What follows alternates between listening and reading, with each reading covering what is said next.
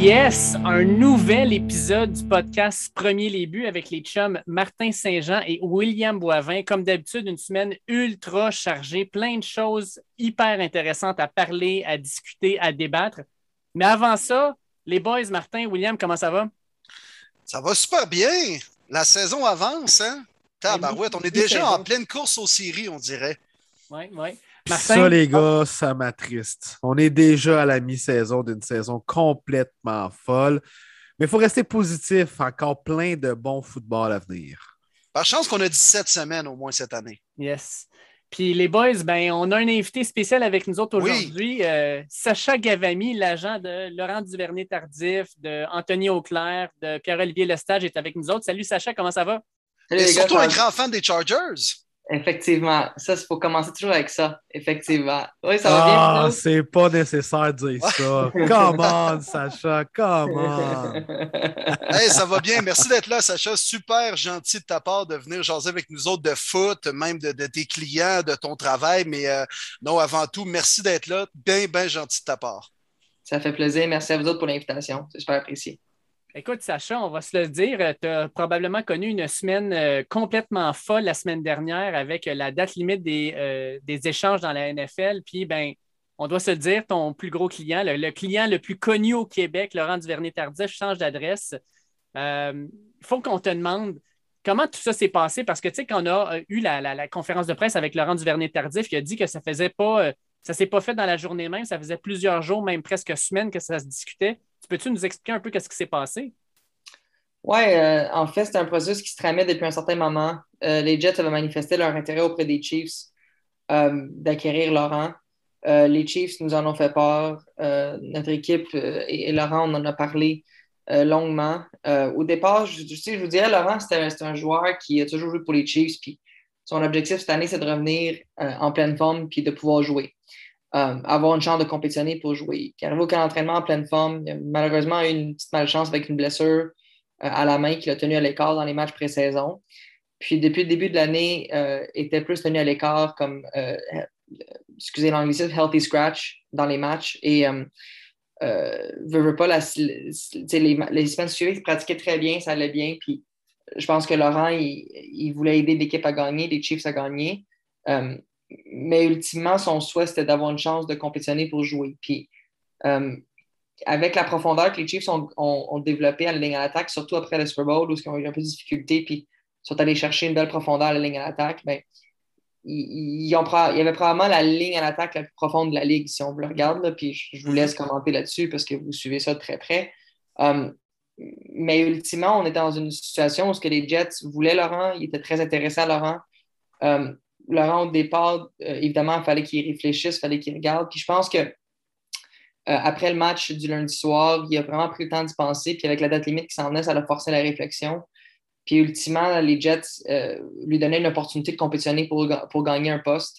Puis c'était vraiment une, situation intéressante pour lui. Donc, au final, il a décidé d'accepter l'échange. Intéressant. Moi, je me, je, me, je me, demande, Sacha, mettons, à quel point est-ce qu'au début de l'année, même au camp d'entraînement, Laurent ne faisait plus vraiment partie des plans pour ce qui est des cinq joueurs partants sur la O-line des Chiefs? Parce qu'on dirait qu'au fil de la saison, il n'a même jamais eu vraiment sa chance. Puis je m'explique mal un peu cette situation-là où Laurent était encore partant quand ils ont gagné le Super Bowl avant bon, de décider de prendre une pause d'un an et de revenir. Est-ce que dans le fond, c'est bizarre, mais qu'il n'a jamais fait vraiment partie des plans des Chiefs cette année? Est-ce que c'est un peu comme ça que vous, vous l'avez senti? Aussi? Non, on ne l'a pas senti comme ça. Je pense que, euh, ultimement, au football, c'est une question d'opportunité puis saisir des opportunités. Laurent, quand il est rentré dans la Ligue, il a saisi une opportunité, il a gagné un poste, il a tassé un vétéran en 2015 pour gagner le poste de partant. Cette année, quand il revient d'après un an à l'extérieur avec la COVID, ce qu'il a décidé de faire, euh, le camp d'entraînement a été super important. Avec la blessure qu'il a subie au camp, ça l'a tenu à l'écart. Puis Trey Smith, qui honnêtement joue du, bon football, il joue du très bon football à la position de garde à droite pour les Chiefs, euh, a saisi l'opportunité. Puis je pense que d'un point de vue strictement business de la part des Chiefs, ce n'est pas, pas des choses qui nous ont confirmé, mais c'est une analyse qu'on fait, c'est qu'ils sont tellement serrés sur la masse salariale que d'avoir l'opportunité d'avoir un jeune repêché en sixième ronde, comme Laurent l'a été d'ailleurs à l'époque, qui coûte pas cher, qui peut être partant de le développer, c'est quand même une situation intéressante pour eux parce que ce n'est pas nécessairement un luxe qu'ils vont pouvoir se permettre de payer beaucoup de joueurs de ligne à l'attaque des gros sous avec les, contrats qu'ils doivent absorber pour les années à venir. Et, je pense qu'il y a quand même une réflexion aussi de, profiter du fait qu'un jeune joue bien, puis d'aller de, pouvoir maximiser ce temps-là, ce temps de développement-là pour qu'il soit de meilleur en meilleur. Donc, euh, ça, c'est numéro un. Numéro deux, c'est que Laurent est un garde, principalement un garde à droite. Euh, donc, pour les joueurs habillés dans les matchs, tu vas souvent habiller des remplaçants qui ont une certaine flexibilité au niveau des positions, soit qui peuvent jouer bloqueur ou les, trois positions sur la ligne intérieure. Ça faisait en sorte que Laurent était plus tenu à l'écart dans les matchs parce que, euh, en termes de, excusez l'anglicisme encore une fois, mais position flexibility, euh, c'était pas nécessairement quelque chose qui, qui, apportait aux Chiefs à court terme. Mais je pense, William, à ta question, la blessure quand l'entraînement a fait mal Ouais, je comprends. La, place sur la ligne à l'attaque, parce que vous le savez au foot, hein, quand ça va. Quand, oui, même si l'équipe connaît des insuccès, si, exemple, la ligne à l'attaque va bien, l'équipe ne va pas nécessairement faire des changements à la ligne à l'attaque. Donc, donc quand tu es dans une situation où la ligne à l'attaque, surtout l'intérieur de la ligne, sais, à bloqueur à droite, ils ont fait un changement, mais à l'intérieur de la ligne, ça va bien. Euh, c'est pas nécessairement une situation où les Chiefs sont portés à faire un changement euh, pour, pour accommoder Laurent qui était un partant au Super Bowl. Ce n'était pas une question que Laurent n'était pas assez bon parce que vous le voyez, il y a quand même une équipe NFL qui a voulu changer pour lui et qui, sont prêts à le faire. Il y a encore le niveau de jeu. C'est plus une question de saisir l'opportunité puis un peu de jouer de malchance en entraînement, je veux dire. Euh, je ne sais pas si Sacha, tu as le droit de, partager ces informations-là ou si toi-même tu l'as eu. Euh, est-ce que les Jets, a vraiment été l'équipe la plus intéressée qui l'a démontré à Laurent Duvernay-Tardif? Et en même temps, combien d'équipes étaient dans la course pour l'acquérir cette année? Je ne peux pas commenter sur le, nombre d'équipes et des autres équipes intéressées. Je peux vous dire qu'il y avait de l'intérêt.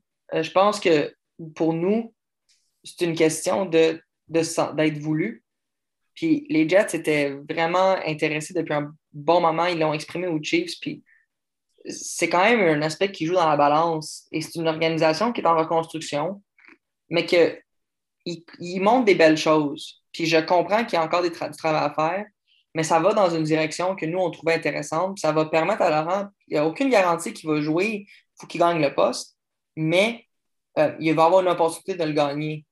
Puis je pense que c'est vraiment là-dessus pour nous l'importance de, cette décision-là. C'est oui, tu peux regarder l'équipe, tu peux regarder, il y en a qui vont parler de ses proches de la maison. Je vous dirais que ce n'était pas nécessairement un facteur, ça, pour nous. C'était plus une question de où est-ce que je suis voulu, mm-hmm. euh, puis où est-ce que j'ai une chance de compétitionner pour un poste. Puis ces questions-là, les, Jets cochaient ces cases-là, en fait, puis ça a donné cette opportunité-là. Est-ce que Robert Sally a appelé personnellement Laurent?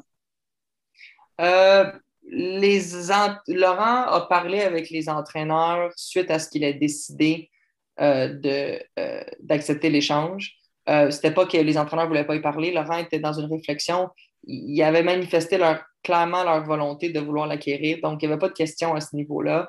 puis, on a justement un nouveau, un nouveau playbook, un nouveau système offensif, la terminologie complètement différente. On sous-estime ça, mais c'est extrêmement complexe quand ça fait 7-8 ans que dans une même organisation, entendre les mêmes mots, de passer en mi-saison avec une terminologie complètement différente. C'est assez difficile.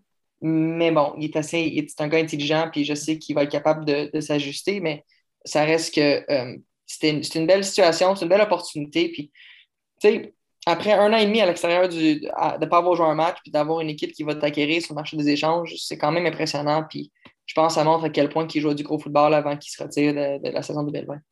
Oui, vraiment. Est-ce que, euh, est que Laurent comprend aussi que ben, son rôle change? Parce que quand il est avec les Chiefs, la ligne offensive dans les dernières années, c'était une ligne d'expérience, beaucoup de vétérans. Là, il arrive avec les Jets, puis tu sais, sur la ligne, il y a les euh, Elijah Vera Tucker, il y a les, les Mekai Becton, qui sont tous des jeunes joueurs. Il, devient, dans le fond, un, un gars qui a une bague du Super Bowl, qui a huit ans d'expérience dans la ligue.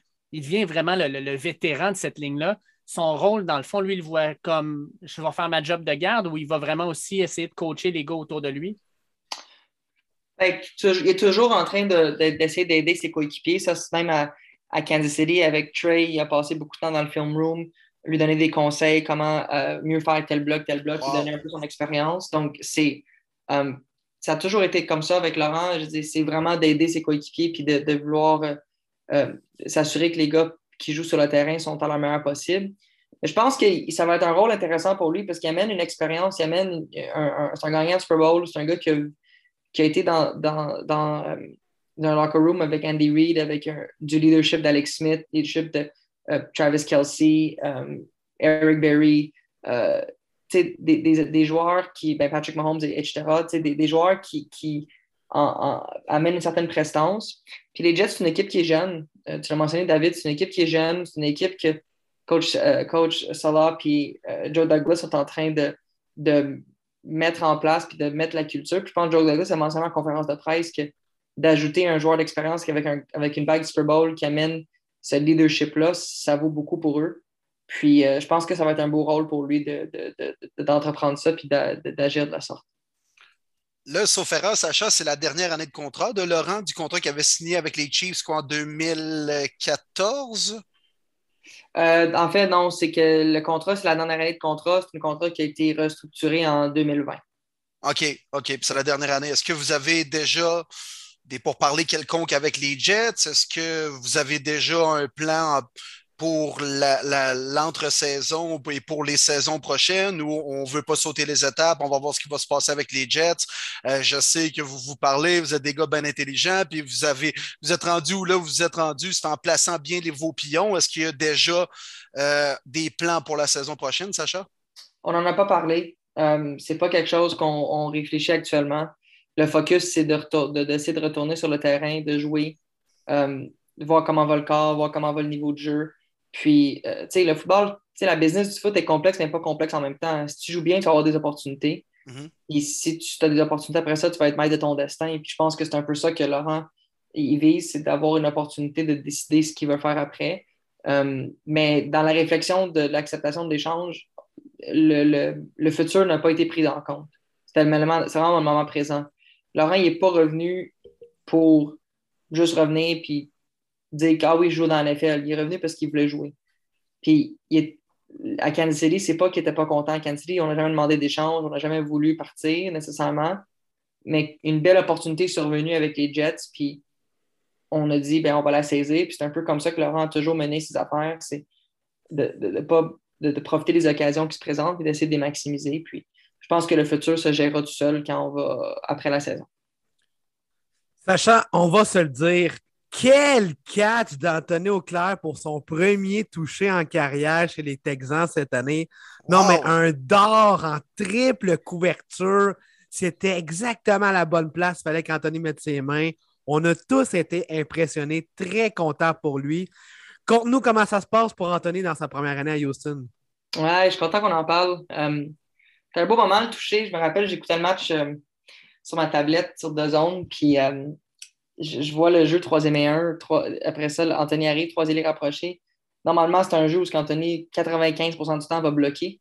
Euh, mais il décide de partir en, réception de passe et on voit que les secondaires ne décident, de ne pas le couvrir. Puis Anthony, c'est quand même un joueur qui a des excellentes mains. On l'oublie, c'est un excellent bloqueur, mais très bon pour rattraper le ballon aussi. Puis je me rappelle crier devant, devant ma tablette. Je dis tout seul, tout seul, tout seul, tout seul. puis, puis finalement, le carrière l'a vu, il lui a lancé. Puis ça a fait de beaux moments. Mais non, je, vous dirais que d'un point de vue d'équipe, c'est sûr que ce n'est pas une saison facile à Houston. C'est une équipe qui est en reconstruction. C'est plus difficile. Il y avait un bon momentum en début d'année avec la victoire contre Jacksonville, puis il menait à la demi contre, contre Cleveland, ça allait bien. Mais Tyrod Taylor, sa blessure a fait mal à l'équipe. Um, euh, Davis Mills n'est pas un mauvais jeune carrière, mais est encore très jeune. Donc, en termes d'équipe, je pense que euh, c'est encore en construction. Mais d'un point de vue personnel pour Anthony, moi, je considère que c'est une excellente saison pour lui. Je pense que euh, la décision d'aller à Houston était une bonne décision. Il a gagné un poste en aucun entraînement. en fait, semaine, avec la blessure à Farrell Brown, il a joué au-dessus de 50% des jeux à l'attaque, ce qui est énorme. en moyenne, il va jouer en 30-40% des jeux à l'attaque. Euh, ce qui est vraiment ce qu'on visait quand on a décidé de signer avec, avec Houston. Puis il a, a, vraiment euh, trouvé une niche puis un beau rôle avec ce club-là. Puis euh, il se plaît, il aime l'organisation, il aime l'équipe, il aime les entraîneurs.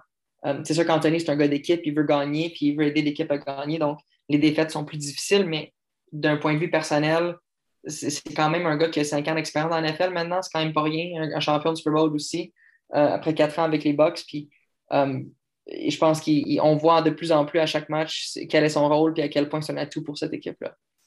Est-ce que c'est ça que vous avez regardé justement, puis vous avez évalué, euh, Sacha, quand, bon, avec les box, il n'y avait peut-être peut pas d'offre de contrat, puis vous êtes dit, dans le fond, let's go, on est un peu à la croisée des chemins, il faut qu'Anthony voit du terrain, euh, puis il peut performer en voyant du terrain, peut-être pogner derrière, deux, trois bons alliés rapprochés avec les box, puis pas même genre d'équipe où, tu sais, on vise vraiment le Super Bowl année après année, le temps que Brady va être là.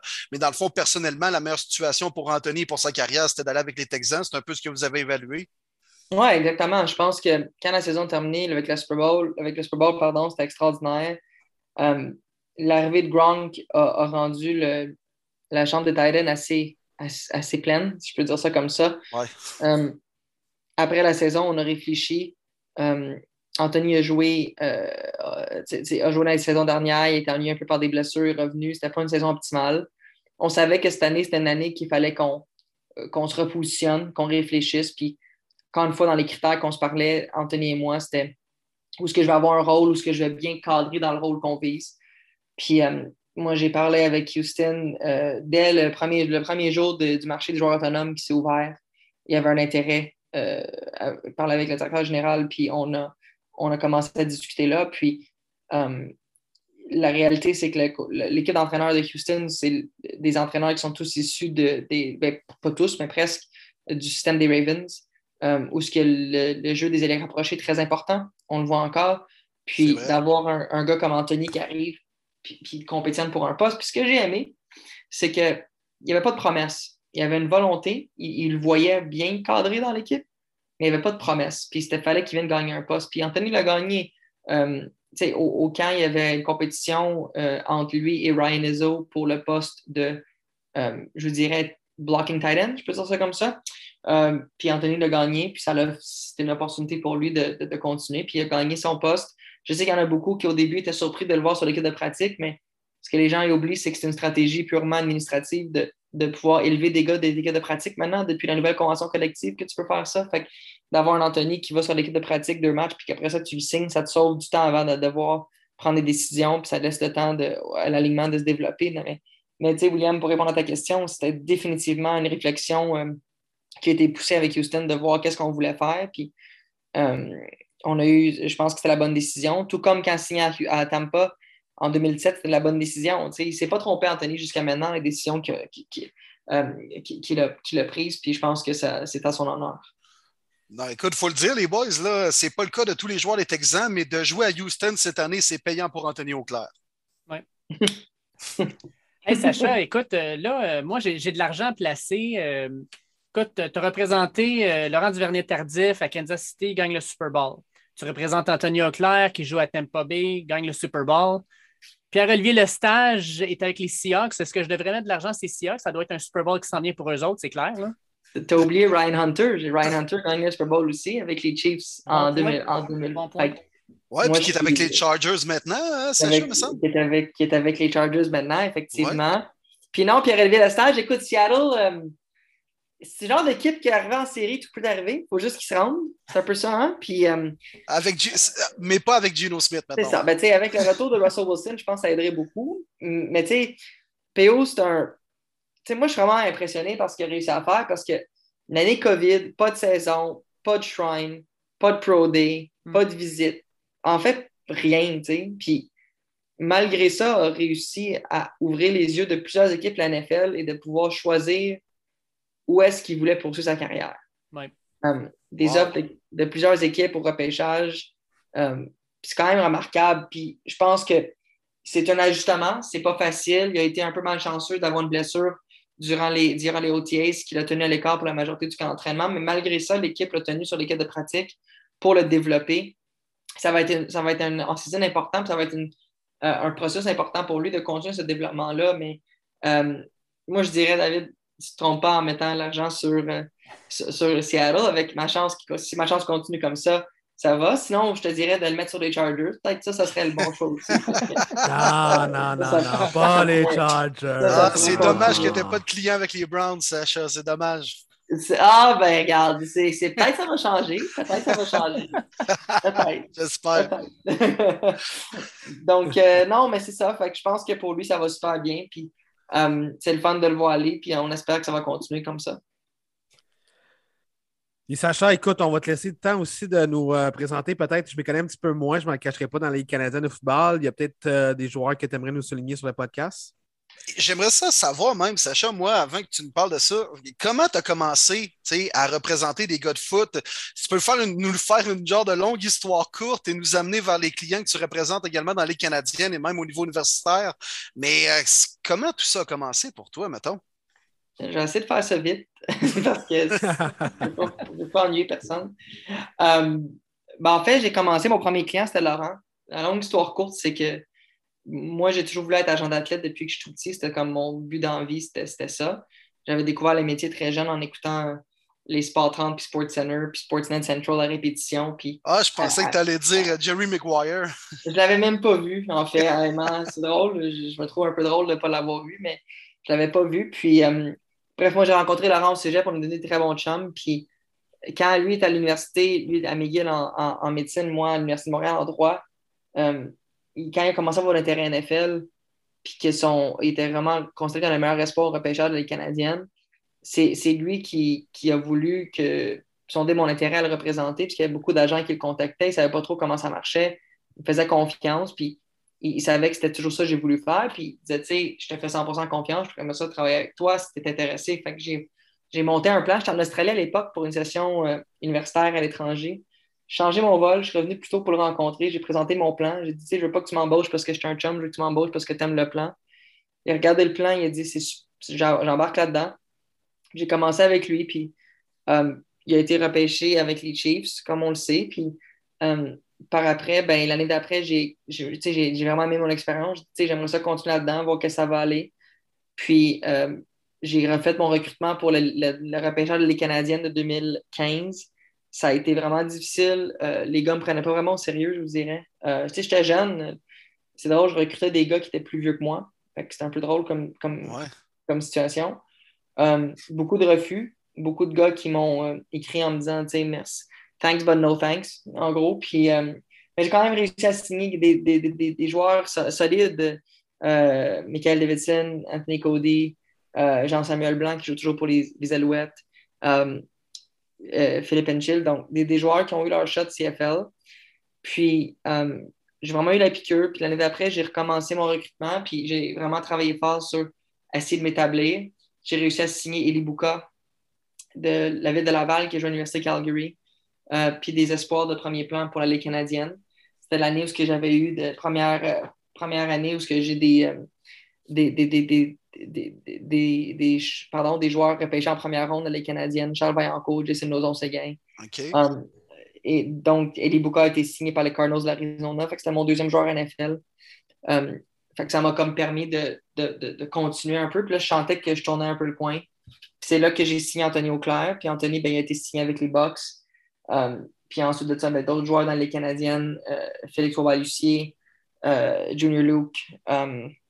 Après ça, on, continue avec, avec, avec d'autres joueurs encore aujourd'hui. Puis en 2018, ben, Ryan Hunter, euh, 5 de NFL, 2019, Mathieu Betts, Marc-Antoine Decoy 2020, puis Pierre-Lévi Lestage 2021. Fait j'ai été quand même chanceux de pouvoir travailler avec des bons, des bons athlètes et des bonnes personnes. Puis parallèlement dans les Canadiennes, de continuer à travailler, des, des, gars qui ont eu leur shot NFL quand on est rendu dans les Canadiennes, comme j'ai mentionné. Sinon, tu as des, des Alex Gagné, comme je, comme je parlais, des Samuel Thomasin, des, euh, après ça, Adam Auclair, le petit frère d'Anthony, qui joue du très gros football actuellement, qui était lassé, qui joue, euh, qui était partant pour Ottawa la, semaine dernière. Euh, donc, environ maintenant une trentaine de joueurs dans les Canadiennes en ce moment avec qui je travaille. puis quatre joueurs NFL sous contrat actuellement. Mais c'est un peu ça mon, histoire. je vous dirais, j'ai une opportunité, puis j'ai voulu me lancer là-dedans. Ça n'a été pas facile au début, mais avec le temps, puis je vous dirais de juste continuer à mettre les efforts. J'ai réussi à, à, comme je disais, tourner le coin, puis à, à rester dans cette dans cette business qui n'est pas facile du tout, mais que moi j'aime beaucoup au final. On va se dire, Sacha, tu dois avoir. Euh, tu dois avoir la liste de contacts la plus intéressante pour un fan de football sur ton sel. Là. Tu dois avoir les, Jerry Jones de ce monde et compagnie que tu peux contacter. Euh, pas tout à fait. J'ai des contacts. J'en ai, ai beaucoup plus que quand j'ai commencé. Mais de là à dire que euh, j'ai l'ensemble des contacts de tous les directeurs généraux, pas nécessairement. Je, je vous dirais que dans cette business-là, quand j'ai commencé, je ne l'oublierai jamais, je trouve que c'est une belle anecdote. Um, quand après que Laurent était repêché, moi, j'étais devenu euh, quand même ami avec un recruteur des Colts durant le processus de Laurent. Puis là, la poussière retombe au, mois de juin 2014. Puis là, je suis comme, tu sais, j'aimerais peut-être ça faire ça plus temps plein, tu sais, euh, plus, de façon plus sérieuse. Ouais. Et euh, je dis, je vais l'appeler, il s'appelle Mike. Je vais appeler Mike, voir qu'est-ce qu'il qu y a. Parce que là, j'appelle Mike, je dis, tu sais, j'aimerais peut-être ça faire ça davantage. Est-ce que c'est une bonne idée de me présenter à tous les directeurs généraux, de m'introduire qui je suis, non, non, non. Puis il m'a dit quelque chose que je n'oublierai jamais, c'était assez cru, mais c'était très, très bien dit. Il a dit, Sacha, je ne vais pas te faire de peine, mais on s'en fout de toi. Il dit trouve les bons athlètes, puis on va t'aimer. Si tu ne nous amènes pas des bons athlètes, tu ne nous sers à rien. Puis, um, c'est un peu le fou la poule dans ce milieu-là, développer les contacts et comment ça. Mais moi, dans mon travail, ce que j'ai remarqué, c'est les contacts que j'ai su développer, c'est via les clients que j'ai représentés, puis via l'engouement qu'il y avait. Anthony Auclair, on l'oublie, mais à son Pro Day, il y avait 17, 17 équipes présentes dans une tempête de neige à Québec. Oui, j'étais là. Euh, c'est quand même plus de la moitié de la, de la, NFL présente sur place pour Anthony. Laurent, il y en avait eu neuf. Pas pour comparer les joueurs, mais on a vu la progression. Puis, je pense que de mon côté, ben, j'ai mes contacts, puis des fois, oui, David, je pense, c'est quand même cool. Je, des fois, j'entends du monde parler à la télé, puis je suis comme Ah oui, mais lui, je, je pourrais le texter. Puis c'est comme ça. mais en même temps, c'est pas comme je m'en fous un peu dans le sens, c'est pas vraiment ça l'enjeu du travail. Puis je, suis reconnaissant du fait que je peux faire ça. Pendant combien de temps ça va durer, je sais pas. Les agents, leur carrière sont peut-être aussi courtes que celle des joueurs, même plus courtes. Puis euh, c'est pas un milieu facile, mais j'essaie d'en profiter le plus possible pendant que je peux, puis de, vouloir vraiment euh, en soutirer le plus possible. Là, tu, dois te rappeler de la première fois que tu as jasé avec un DG ou la première négociation de contrat. Euh, c'était Laurent, j'imagine, avec les Chiefs. À l'époque, le DG, c'était, euh, voyons comment il s'appelle, John Darcy. Ça devait être ça, Sacha, moi? Ben, en fait, la première fois que je parlais de DG, c'était en 2014 au Shrine. Ça, c'était une belle anecdote. J'étais au Shrine sur le, les lignes de côté avec, euh, pour Laurent. Puis je vois quelqu'un qui vient me voir puis qui dit Are you Sasha? Je dis oui. Il dit Hi, I'm Thomas Dimitrov. Je dis oui. Oh, nice. Je dis oui, je, je, je, sais. I know who you are. il, dit T'es Canadien? Je dis oui. Il dit, ben, moi aussi, j'ai grandi à Guelph avec mon père. Je pense que son père était canadien. il y a des liens avec Guelph. Puis, euh, euh, puis là, après ça, le DG des Jaguars passait Dave Caldwell, il voulait m'introduire. Fait que j'ai rencontré deux DG en l'espace de 15 secondes, qui est nice. une belle anecdote. Puis ouais, ben, ben la première négociation de contrat, mettons, de renégociation de contrat, ça a été Laurent. Euh, tel fun, c'était un processus où ce que j'ai appris beaucoup. Euh, je n'étais pas tout seul là-dedans. J'avais un agent d'expérience aux États-Unis qui, nous aidait dans le dossier. Puis que euh, c'était une opportunité pour moi d'apprendre et, de vraiment euh, voir c'est comment une négo dans la NFL, mais aussi d'amener, euh, ça se fait beaucoup en équipe, ça se fait beaucoup une stratégie, ça se fait beaucoup en, monter un dossier. Puis ça, une négociation se fait dans la préparation. Puis ça, je l'ai toujours su parce que ma carrière d'avocat m'a appris ça, parce qu'un procès ne gagne pas à la cour, elle se gagne en préparation, puis c'est le, même, le même principe en négo. Mais tu sais, il y a des mythes. On pense qu'on négocie avec les DG, c'est pas tout à fait vrai. On négocie avec les gens attitrés par l'équipe qui gère les contrats je vous dirais, très rare que tu vas négocier avec les DG. OK. Euh, les DG vont embarquer dans le processus à un certain moment donné quand des dossiers, mais il y a des gens à chaque équipe qui sont attitrés à gérer les contrats puis à gérer les négociations de contrats. Mais toi, tu arrives avec un montant, mettons, puis eux aussi, puis après ça, on, essaie de trouver un terrain d'entente et un chiffre sur une feuille. C'est à peu près ça, mettons, pour le commun des mortels euh, à l'extérieur de ça, Sacha? Dans le dossier de Laurent, je vous dirais que euh, comment, ça comment ça a fonctionné, c'est qu'on a passé un mois à monter le dossier les comparables, regarder où est-ce que Laurent, on trouvait qu'il se situait dans l'échiquier de la NFL, puis selon la structure salariale. Pardon, puis on a soumis notre offre basée là-dessus. Puis les Chiefs nous sont revenus avec leur proposition. Euh, puis il y, avait eu, il y a eu du back and forth, il y a eu des, discussions. Puis, tu sais, une négociation, tu ne vas pas nécessairement gagner ça sur tout, comme tu ne vas pas nécessairement adresser tous les points en même temps. Tu vas essayer d'aller trouver des terrains d'entente à certains points, puis c'est ça qui est arrivé. C'est une négociation qui a pris, je vous dirais, à peu près 3-4 semaines. Puis finalement, ça s'est réglé. C'est vraiment des comparables, c'est ça. C'est, mettons, tel garde a 27 ans ou 26 ans, l'âge environ de mon client, il y a telle performance selon PFF, il y a telle stats. C'est vraiment des comparables du genre qu'on fait avec d'autres joueurs dans la ligue. Ben, exactement. C'est pas toujours PFF, par contre, ça, ça peut être un coup de double tranchant. Oui, c'est ça. C'est ça, je pensais. Pardon, vas-y, vas-y. Ben, c'est ça, je me disais, parce que je vois des, on dirait des, agents ou des joueurs qui, qui suivent vraiment PFF, mais je me dis, c'est vraiment la bonne chose à faire? Moi, je me tiens loin de PFF, sincèrement, parce que je trouve que, tu sais, selon PFF, tu regardes des, affaires des fois que tu te dis, ben, ça marche pas, là, là il va être ça ben comme ça. C'est juste l'opinion d'une personne. Fait c'est l'opinion d'un site web pour un joueur. Je suis pas d'accord que c'est un facteur utilisé, mais William, pour répondre à ton point, oui, c'est décomparable. C'est basé sur euh, des joueurs à tel âge, combien de matchs, combien de matchs joués, combien de pression allouée. Puis là, on estime. Puis quand tu arrives avec des comparables qui sont solides et qui sont bien justifiés, ben, ça devient plus facile à négocier puis à, établir euh, qu'est-ce que le joueur vaut. Parce qu'au final, notre travail, c'est de s'assurer que le joueur va, sera payé à sa juste valeur marchande. Puis pour l'établir, ben, il faut savoir c'est quoi le marché, qu'est-ce que le marché vaut actuellement qui nous permet d'atteindre ça. Wow, intéressant. Puis admettons qu'il euh, y, a un joueur dans la ligue qui atteint un autre plafond. Dans le fond, tout le monde est content, autant les joueurs que les agents, parce qu'ils disent là maintenant, on peut se fier à lui, puis lui, il vient de monter de 5 ou 10 millions. Admettons le contrat de Patrick Mahomes, qui connaît une, saison un peu moins productive. Les autres peuvent se comparer à lui et dire ben, moi, je veux autant aussi. Moi, les carrières, c'est une. Ben, mais les joueurs de. Les meilleurs joueurs de leur position, ce qui arrive, pourquoi est-ce qu'on voit que des joueurs se dépassent toujours? C'est l'offre et la demande. Hein. Donc, prenez l'exemple de Dak Prescott. Dak Prescott qui a eu un contrat de plus de une plus grande valeur annuelle que Patrick Mahomes. Mm-hmm. Comme un, vous, pouvez, pourrez être ici dans, l'émission puis jaser, puis il y en a un qui peut dire ben moi je pense que Mahomes est meilleur que, que Prescott. il vaut plus que Prescott. Mais là, on va dire mais moi j'aime mieux Prescott, peu importe. Mais la réalité, c'est que si Prescott touchait le, le marché, était disponible pour les 32 équipes, est-ce qu'une équipe serait prête à le payer plus cher que tout autre carrière dans la ligue pour l'avoir? la réponse, c'est oui. Puis, puis c'est un peu ça la, logique dans la négociation. C'est pour ça que tu vois toujours les joueurs un peu se dépasser. C'est plus une question de qui est meilleur que qui, c'est une question, mais il y, a, une rareté de trouver des joueurs aussi bons à la position. Donc, ça fait en sorte que tu vas voir des joueurs se dépasser constamment pour cette raison-là. Sacha, euh, tu nous as dit aussi euh, en, entrée de jeu que tu es un fan des Chargers, euh, que ça serait le fun peut-être aussi qu'on parle un peu NFL.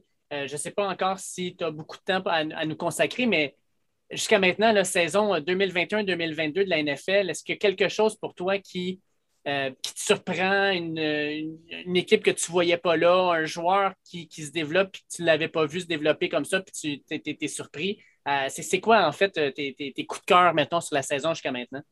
Les performances de Justin Herbert. ben ça, c'est pas une surprise, ça, on le savait. non. Mais, euh, ça, c'est ça, ça, non. Non, mais écoutez, euh, c'est une bonne question.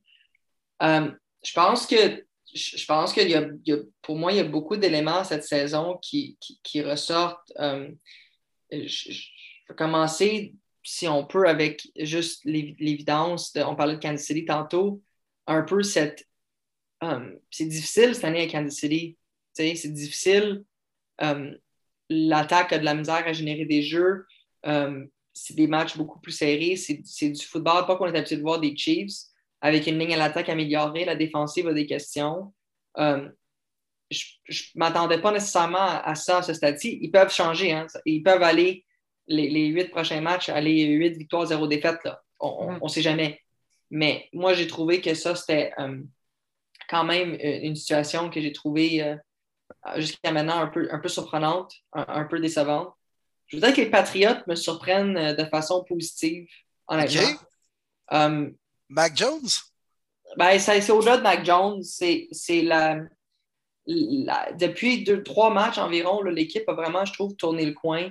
Puis ils jouent du football intelligent, ils jouent, ils jouent dans à l'intérieur de leurs limites. Puis, je, trouve, bien évidemment, c'est bien coaché. Belichick, c'est un, ben bon coach, mais euh, je trouve que c'est pas du football très compliqué qu'il joue, puis ça, rend, ça, rend le tout efficace. Euh, moi, personnellement, je, je considère que je ne m'attendais pas nécessairement à ce que les Pats soient, soient dans la course à ce stade-ci, puis ils sont dans la course en ce moment pour les séries, puis euh, je pense que c'est comme c'est de leur c'est tout à leur avantage. Je dirais que les Dolphins me déçoivent aussi, par contre, parlant de AFC East. À un moment donné, tu te dis, tu dis ben, à, force d'être dans le dans la course, puis de, de, faire toutes les décisions, puis d'avoir un carrière dans le top 5, puis, tout ça, puis d'avoir juste une victoire, je pense, en ce moment qu'ils ont. ou deux victoires, pardon, avec la victoire contre Houston. Oui, c'est ça, contre Texas, ouais. C'est pas c'est pas, pas super facile, mais ce que je. Mais par contre, je vais vous dire ce qui est le fun, puis je sais que Martin, tu vas être content en tant que fan des Broncos, c'est qu'on on voit qu'il y a des équipes, anybody can beat anybody. Ouais. Puis ça, on Any given Sunday. À, ça. à, part peut-être les Lions de Détroit. Là. Ouais. ouais, mais, mais tu sais, les Lions, si Justin Tucker qui ne bat pas un, un, field goal de 75 000 verges, là, oh, ouais. pour gagner le match. um, je veux dire, ce match-là, je pense qu'il va en overtime où les Lions gagnent. Là, je me souviens plus exactement, mais tu sais, ouais. dans le sens, c'est, c'est pas nécessairement fait d'avance. Puis Denver qui vraiment a mis une clinique de football à, à Dallas en fin de semaine. Euh, les Jets qui beau. les Eagles. Euh, les Jags qui battent les Bills les Jags qui battent les Bills avec un concours de, de, de field goal. Je veux dire, euh, puis ça, ça c'est ça la NFL. C'est pour ça qu'on est tous rivés le dimanche. Puis c'est pour ça que euh, vaut mieux jamais parier sur la NFL parce que c'est compliqué, dangereux. Puis ah de, de, de, juste savoir où est-ce qu'on s'en va. Puis c'est difficile de prévoir, mais je pense que ça rend ça excitant aussi on a un gros show, on ne se le cachera pas cette année. Incroyable. si on voulait découvrir le football, c'était l'année parfaite parce que tu l'as bien dit, Sacha, n'importe qui peut battre n'importe qui. Même en fin de semaine, on a vu que c'est Josh Allen, le défendeur, qui a battu Josh Allen, le carrière, qui est une vedette. Euh, tu l'as dit, Broncos qui ont dominé les Cowboys. Il y a eu 90% des gens qui font des Survivors qui sont morts entre les Cowboys ou les Bills. les Browns ont détruit les Bengals. T'as oublié de le mentionner aussi. bon, c'est pas nécessaire, Will, Gall. exact. Ah Mais bref, c'est un bon show, honnêtement. Ah ouais, incroyable. Sérieux, c'est dur euh, à, dire au début de la semaine 10 qui peut vraiment gagner le trophée Vince Lombardi cette année. Sérieux? As-tu un choix, même, Sacha? Ou... Ah, moi, ça va être tellement difficile. surtout la NFC, c'est tellement, il y a tellement des bonnes équipes. Euh, je pense que c'est très, très, très difficile de savoir qui va gagner entre les Rams, les Packers, les Bucks, euh, les, Cowboys. Puis, euh, tu, tu, regardes ça, et tu te dis, wow, comme, qui, qui les Cardinals, juste le NFC West entre les Rams et les Cardinals, il y a une de ces deux équipes-là qui va faire un wild card, vous réalisez, ça n'a pas de sens. Les quatre équipes peuvent faire les playoffs, c'est fou. C'est fou, tu sais. Puis dans, puis dans l'AFC, malgré qu'il n'y a pas autant d'équipes avec des grosses fiches, je pense que tu ne peux jamais vraiment parier contre des Steelers. Euh, tu as, euh, des Chargers, je sais que c'est sûr que je vais le dire parce que je vais le dire, mais, mais euh, tu as les Chiefs, euh, tu as les Browns, les Ravens qui vont yes. compétitionner. Euh, je pense que les Patriots, je l'ai mentionné tantôt, quand tu te rends. Je pense que tu as des équipes qui, rendues en série, tu ne peux jamais savoir ce qui va arriver. Puis, euh, pour moi, c'est très difficile de, prévoir qui peut gagner le Super Bowl cette année. Tu ne veux pas affronter Bill Belichick parce que tu l'as dit tantôt, ils sont en train de tourner le coin. Puis c'est simple. C'est pas des grosses victoires spectaculaires, mais Bill, il joue aux échecs puis il gagne. Matt Judon, quelle acquisition en défensive. Je le vois aller depuis quelques semaines. C'est incroyable comment il est dominant. Le jeu au sol, que ce soit Damien Harris ou bien Ramondre Stevenson, who cares? On colle le ballon, on a une bonne O-line, puis on protège bien Mac Jones. Je vous le dis, Patriotes, qu'on l'aime, oh. qu'on les aime pas, sont fatigués. Je sais, je les affronte ce week-end, j'ai peur. Ça va être bon, ça. Ça va être un défi, ce match-là, pour euh, Baker Mayfield, parce que il y a le don, Belichick, de, de vraiment nuire aux carrières adverses, puis de, de, vraiment cibler comment leur tendance, puis d'essayer de les, les étouffer un peu. Puis on le voit à chaque semaine, c'est pas facile, c'est pas des matchs faciles. Puis on le voit, puis les bons carrières, même en rentrant là, ça va être difficile. Fait je pense que l'avantage, ben, ça va dépendre si Chubb peut jouer avec la COVID, mais l'avantage des, des Browns, c'est qu'ils ont un bon jeu au sol, puis s'ils peuvent établir le jeu au sol contre les Patriots, ça va beaucoup aider parce que tu as besoin de cette variété-là pour garder les, les, Patriotes un peu sur leur, sur leur talon. Ouais, clock management, crucial. Et pas trop donner le ballon à Baker Mayfield aussi. Ça, c'est correct. mais écoute, j'ai une question qui me vient à l'esprit justement en parlant un petit peu des Browns. Mais euh, mettons, comment tu aurais géré le dossier Odell Beckham Jr. avoir été son agent? Je pense que ça a été bien géré. Honnêtement, d'un point de vue de représentation, je trouve que oui. Tu sais, qu'on aime ou qu'on n'aime pas Odell Beckham, c'est une chose. Qu'on soit d'accord avec son attitude de poste, tu sais, quand tu es, un agent, tu as un travail à faire, puis tu veux t'assurer de mettre ton client dans la meilleure position possible. Avec Beckham, ça ne marchait plus à Cleveland. Puis autant l'équipe que le joueur ne voulait plus être là.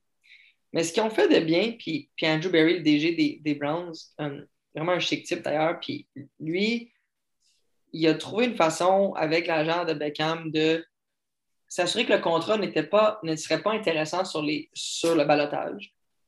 Parce qu'après la date des transactions, tous les joueurs doivent passer par le balotage. Donc, de, passer par le balotage, ce que, ce que Odell ne voulait pas, c'est se faire réclamer par une équipe où ce qu'il ne voulait pas aller.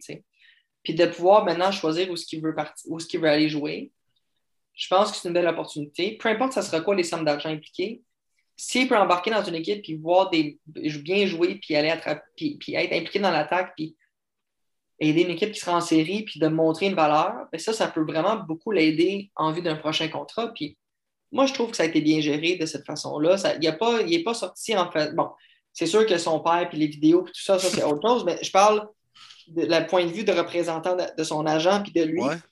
Ne sont pas sortis publiquement dans les derniers jours demander de se partir.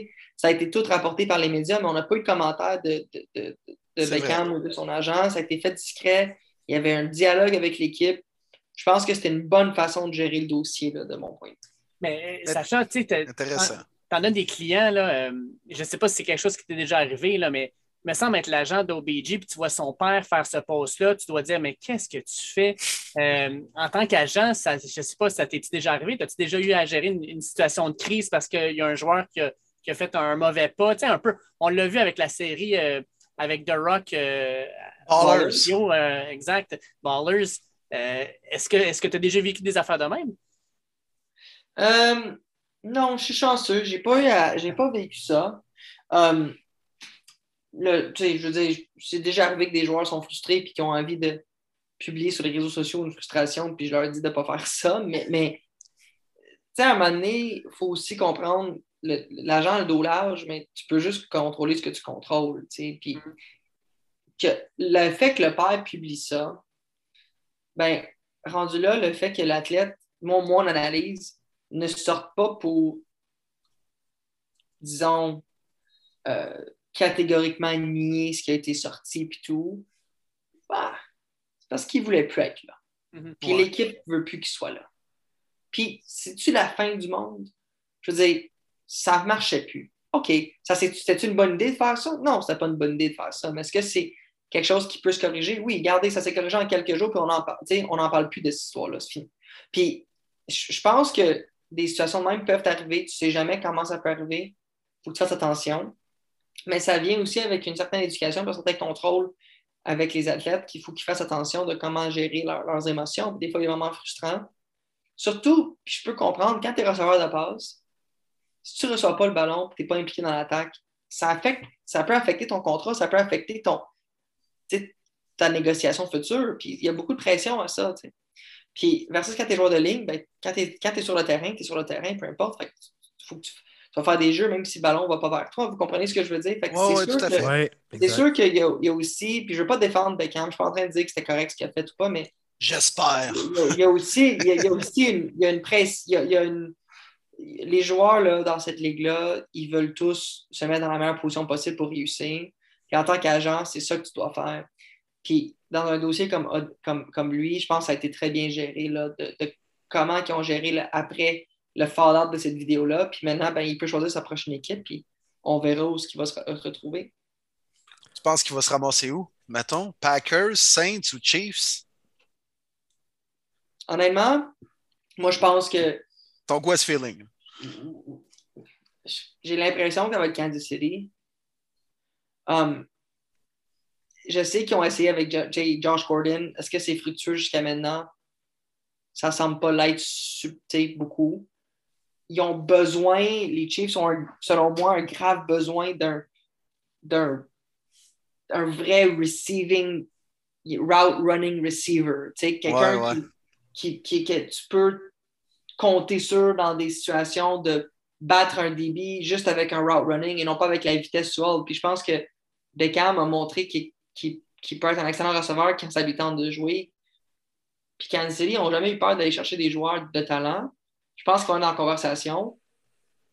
Mais je vous dirais, si j'étais lui, je regarderais à Green Bay. Parce que tu as une opportunité de jouer avec Rodgers, qu'on aime, peu importe ses, ses opinions, euh, euh, disons, de par- Louche. Terrain. mais Controversé, ouais. tu sais, il a montré qu'il peut répartir le ballon. Il a, il a quand même, ça peut aider Devante Adams. Randall Cobb est là, mais il se fait vieillissant. Je trouve que c'est une belle opportunité pour lui là aussi. Là, Sacha, faut que je te parle. là. Je suis assez déçu d'apprendre un fan des Chargers. Mais pourquoi, Sacha? Qu'est-ce qui t'a donné le goût de devenir un fan des Chargers? Tu sais, mettons, les Broncos, moi, c'est John Elway, l'hélicoptère qu'il a fait au Super Bowl en 98 contre les Packers, des gros jeux, des grosses victoires. Les Chargers, come on, parle-moi-en, Sacha. Oh, euh, deux mots. LaDainian Tomlinson. C'est Oh. aussi simple que ça. LT. Incroyable. Quand, quand j'ai commencé à écouter le football, il venait d'être repêché euh, avec sa belle visière. Et euh, j'ai commencé à écouter la NFL à se faire l'âge de 12-13 ans. Puis, comme, comme il- je l'écoutais avant un peu pour le fun, mais de façon plus religieuse à cet âge-là. Puis, c'était en 2003-2004. Puis, c'est là que euh, LT avait commencer. Breeze était là encore. Puis pas longtemps après, Breeze quitte à, à- à Nouvelle-Orléans, puis Rivers prend le, prend le contrôle de l'équipe. Puis euh, c'est de là, puis j'ai jamais, j'ai j'ai toujours gardé mon allégeance avec cette équipe-là. Un die-hard fan, ça, je respecte ça. Un autre joueur que j'avais un mal de respect, Antonio Gates. Quel ailier rapproché, incroyable. Bloqué, les first down, euh, les gros catch, les gros jeux, les yard after catch, tout ça, c'était incroyable. Je pense que lui et Tony Gonzalez ont vraiment ouvert à cette position-là, qui font en sorte que maintenant les Titans, ce sont des athlètes comme Travis Kelsey, c'est incroyable. Mais Antonio Gates, quel gentleman. Absolument, absolument. Puis il y avait Gates, il y avait une attaque là, tu sais, avec Vincent Jackson, Malcolm. Euh, T'avais avais l'autre receveur, je pense, qui s'appelait Malcolm Brown, je ne me rappelle plus c'était ça. Floyd. Malcolm Floyd. Malcolm, Malcolm Floyd. Malcolm Floyd, Malcolm Floyd, puis t'avais Gate, t'avais LT, t'avais même Lorenzo Neal comme fullback, puis t'avais une ligne à l'attaque incroyable, puis t'avais Cromartie à, à- à- comme À corner, t'avais Merriman, t'avais Sean Phillips. Sean Merriman, wow. T'a- t'a- T'avais, t'avais du talent dans cette équipe-là, mais malheureusement, ils n'ont pas été capables de ramener le, le trophée. Mais bon, peut-être ça va changer avec le Justin Herbert, qui sait. Qui sait. Tu crois-tu en Herbert? Tu penses-tu qu'il va être capable de vous mener un Super Bowl un jour? Ah, moi, je le trouve écœurant. Puis, pas juste. Puis, je sais que je suis un fan, mais tu sais, je mets ça de côté, puis je regarde jouer. Puis, ce que j'aime, ce que j'adore de lui, c'est sa prestance, puis humble, confiant, dégage un calme quand il est sur le terrain. Tu sais, même quand ça va pas bien, il n'est pas en train de stresser. Euh, pas, sais, il- never too high, never too low dans ses émotions. Vous voyez ce que je veux dire? Comme, c'est, Ouais. c'est quand même impressionnant ce qu'il a fait comme recrue, puis même cette année, comme il connaît un moins bon match il y a deux semaines, c'était plus difficile. Cette semaine, il sort super bien contre Philadelphie. Puis là, ben, c'est cette capacité-là de rebondir qui est importante. Puis euh, il protège le ballon, lance pas beaucoup d'interceptions. Euh, moi, je pense que euh, c'est un, c'est un excellent carrière qu'ils ont trouvé. Puis ça peut être le visage de ce, de ce, de ce club-là pour plusieurs années à venir encore. Ah, il était cœur, hein? Il est vraiment bon. Tu pourras en parler aux Dolphins, je pense à quel point qu'il le regrette. Ben, c'est fou, hein, parce que jusqu'à maintenant, euh, je sais qu'il y a beaucoup en parlent, mais sans rien enlever à toi, parce que je pense que toi peut être très bon, mais Herbert, il, il est hallucinant. Là. Puis tu sais, je trouve ça un peu proche pour lui parce que Mahomes a comme pris le dessus un peu sur lui, mais là, je sais que vous allez me trouver un peu fou de dire ça, mais est-ce que, est, est-ce que Mahomes est vraiment meilleur que Herbert? Je suis pas sûr. Ben, Pas sûr. actuellement, non. Non, non, je suis d'accord. Pas sûr. Mais, mais même en général, je pense que Je pense que si tu regardes, les, les, les, les selon moi, c'est une opinion très personnelle, c'est pas Sacha l'agent qui parle, c'est vraiment Sacha le fan de foot qui, qui, qui parle, mais euh, quand je regarde, mettons, la façon que Herbert, euh, le, le, comment il protège le ballon, ce qu'il a réussi à faire, ça dans les recrues dans les passés, c'était vraiment impressionnant. C'est une équipe moins bonne, mais quand même très, très impressionnant. Puis, veut, veut pas, ben, il, il, le fait maintenant avec deux entraîneurs différents. Euh, deux attaques différentes. Ça, c'est pas facile à faire.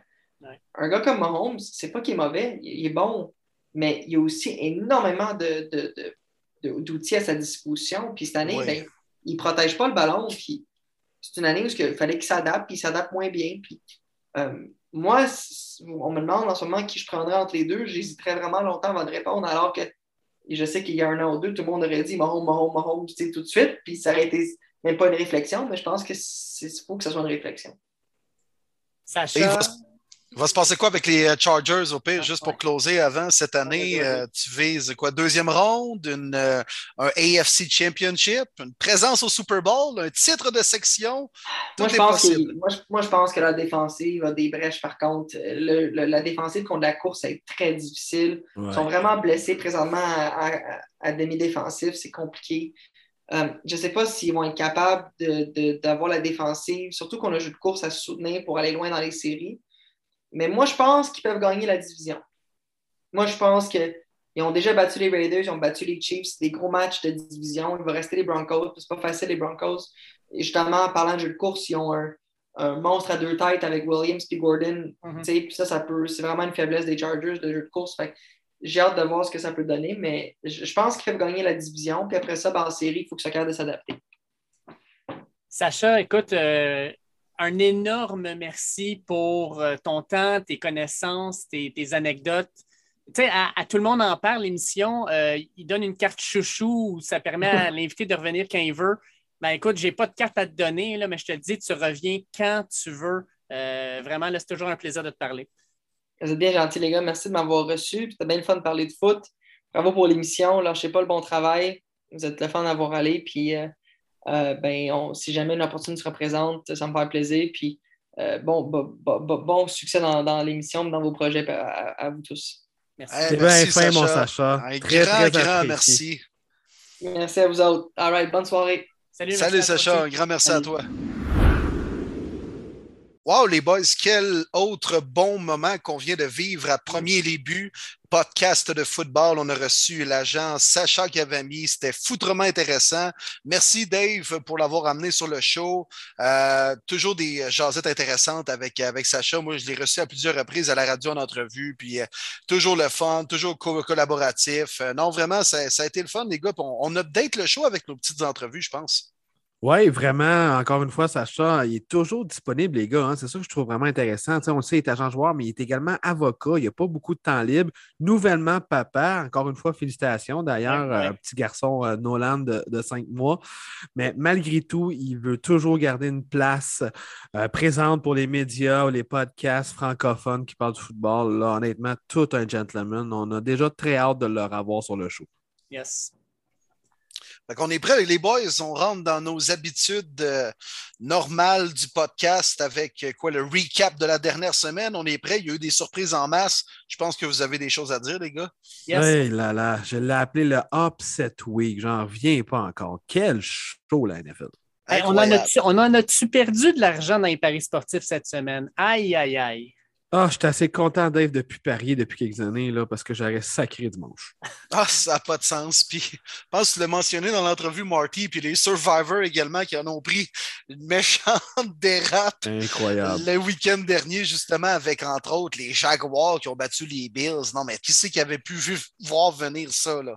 Même Urban Meyer l'a pas vu venir. C'est sûr que non. On commence avec ça, les gars? Bon, on, commence, on va commencer avec le jeudi. On va y aller en ordre chronologique. Euh, C'est vrai. Colts. Jets Colts, c'est- Ouais. Puis là, on était Oh. là, nous autres, euh, on parlait de Mike White, là, mais c'est pas Mike White qui a fait le jour, c'est Jonathan Taylor qui a fait. euh, Yeah, baby. GT28 dans mon fantasy. Merci. Juste grâce à sa performance, c'était sûr que je gagnais ma semaine. Hey, 36 vrai, points, tabarouette. tout ça en trois quarts. En plus, il n'a même pas joué le quatrième. Oui, effectivement. Taylor, je vous le dis, les gars, ben, c'est sûr qu'avec la blessure à Henry, euh, pour moi, sans aucun doute que c'est lui qui va gagner le plus de verges au sol dans la NFL. Mm. Et notre ami Alexandre Boisvert en est très, très heureux. Et puis on peut tout se le dire, les Jets, là, ils viennent d'annoncer que ça va être Mike White qui start cette semaine, alors que peut-être que même euh, Zach Wilson sera en santé. Puis on s'entend, on en a parlé, là, mais ils ont gaspillé un choix de sixième ronde sur Joe Flacco qui finalement n'aura même pas vu la couleur du gazon. Euh, Christy, les Jets, sérieux, là, ça, je ne l'ai pas trouvé drôle, puis je ne l'ai pas compris encore. Fait que, en tout cas, Jets will be Jets, I guess. Là.